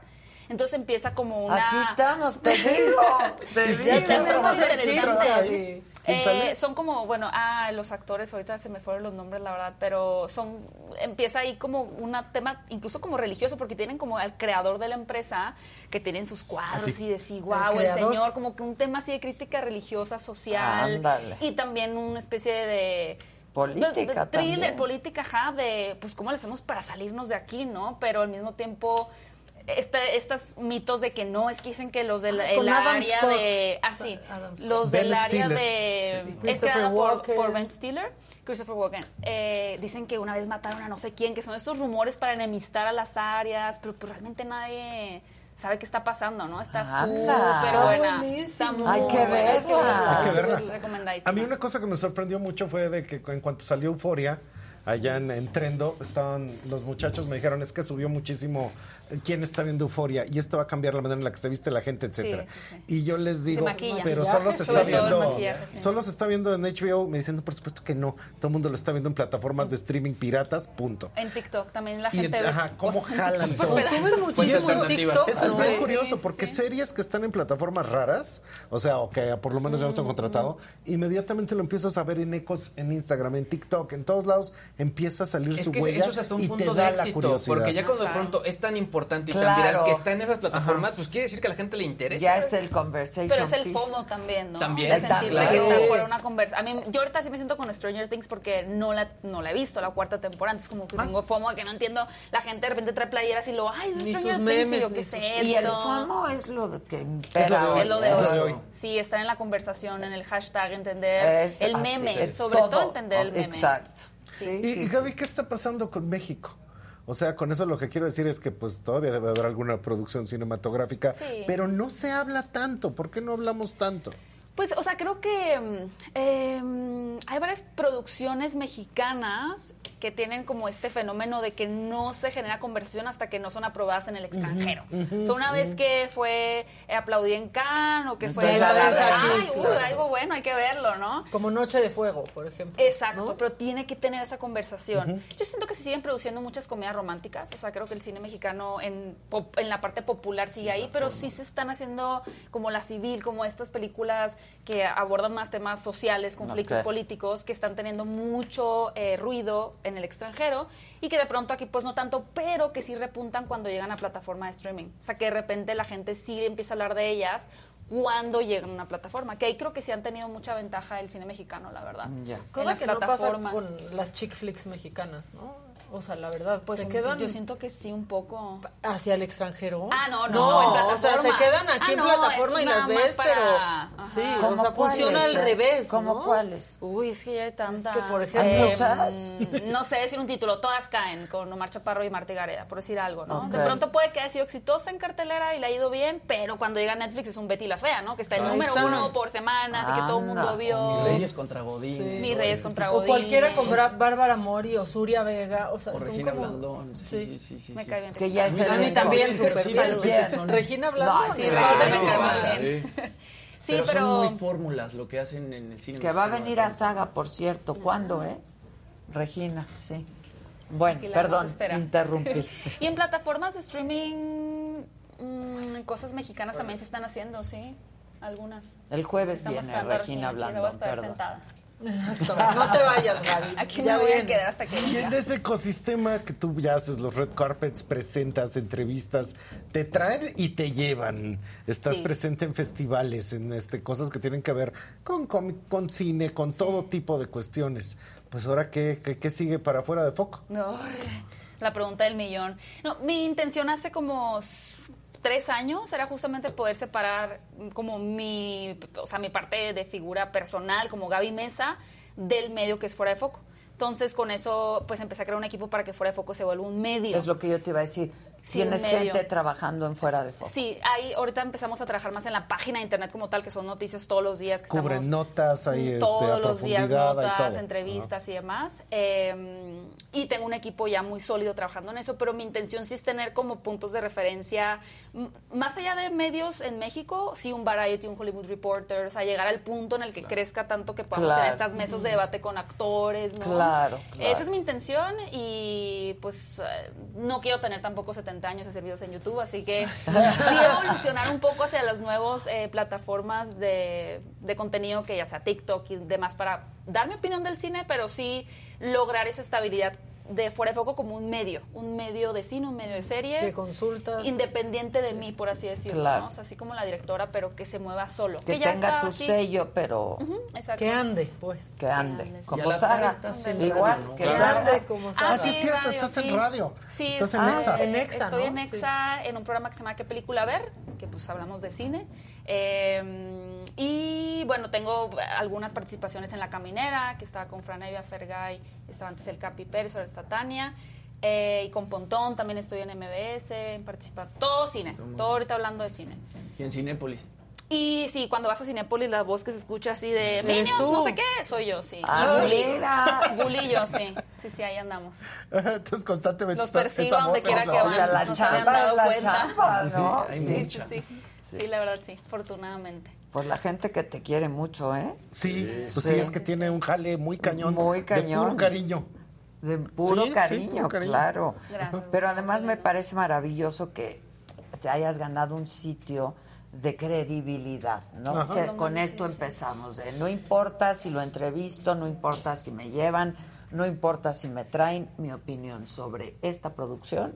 Sí, que es algo que he tenido que trabajar Es así. también. No es fácil, sí, me No, imagino. porque sí hay siempre comentarios, Y reclamos, supongo. Seguro es porque entrevistaste. Y, pues no, o sea, no, no, realmente me gustó. O también, es que hay dos. O eh, seguro estás vendida porque lo entrevistaste. O qué hipócrita que no les dijiste que no te gustó. Entonces es como... Sí, ¿por qué pues, los no, tenías no, enfrente y no les dijiste? ¿Por qué no les dijiste que es una Pues porquería su porque trabajo? no, porque son, es Se llama valores, independiente, ¿no? O sea, tú vas, haces una Estoy entrevista. Claro. Pero yo sí tengo que reconocer que a veces digo, ay, esa cosa me la echaré. A ver, voy a ver si ya la critico. Ah, no, aquí está Gaby con. Ah, no, ya no la veo. Sí, yo también checo sí, Twitter como de qué ha dicho esta película. Digo, no voy, acabo sin ir al cine, pero, Pero la sigo. escuchas algo ahí. A ver, pues dile a nuestra audiencia, sí, todas tus redes. Ah, muchas gracias. Eh, pueden encontrar mi canal de YouTube, Fuera de Foco. En redes sociales estoy como arroba Gaby Mesa 8, en Twitter, que siempre subo muchísima información, en Instagram, en TikTok como Gaby Mesa con Z, y justo como mencionamos en radio todos los sábados, 10 de la mañana, qué película ver. Eh, Bully y yo estamos ahí en un programa de Cinépolis. Muy Y bueno, ahí me escuchan en Cinépolis, Iván. Ahora, Exacto. a mí lo que realmente me llama la atención de esto es que muchas veces la tendencia de cómo nos vestimos, de qué platicamos o hasta qué bebemos, tiene que ver con el cine.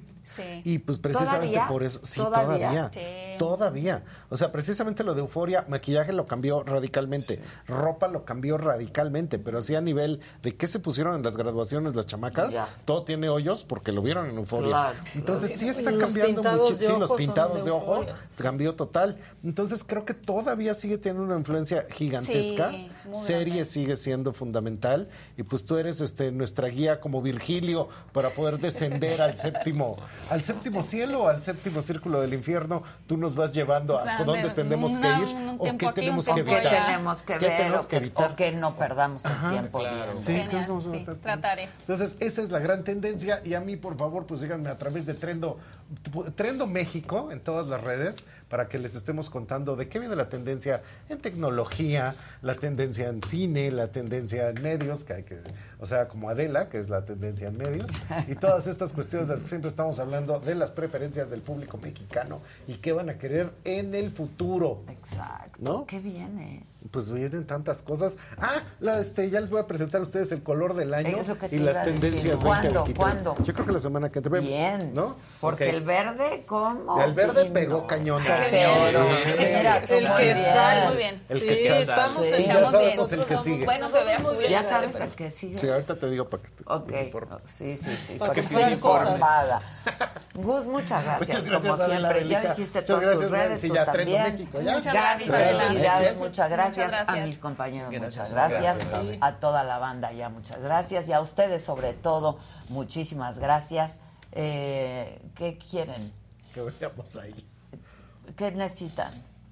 ¿Hoy a qué hora? ¿Hoy a qué hora? Ma- Hoy a las 8 de la noche. Y yo, ¿a qué hora que? No, a las 8 de la noche Chairistegui está muy buena. ¿Sabes qué? Que está dolorosa porque todo lo que dice es verdad, Sí, pero da risa. Yo ya la vi. Ajá, pero da risa. Sí, está sí. muy muy bien, muy bien. Está Chairistegui, hoy 8 de la noche, por supuesto. eh, después de eso la pueden ver en repetición. Si alguien no puede, lo mismo que este programa y todo lo que hacemos aquí en este canal de la saga. Muchas gracias. Que pasen un buen día, que sea un buen inicio de semana. ¡Ánimo! ¡Ánimo! Sí se puede. Aunque Como dice Ciro, ánimo. Gracias, muchas gracias.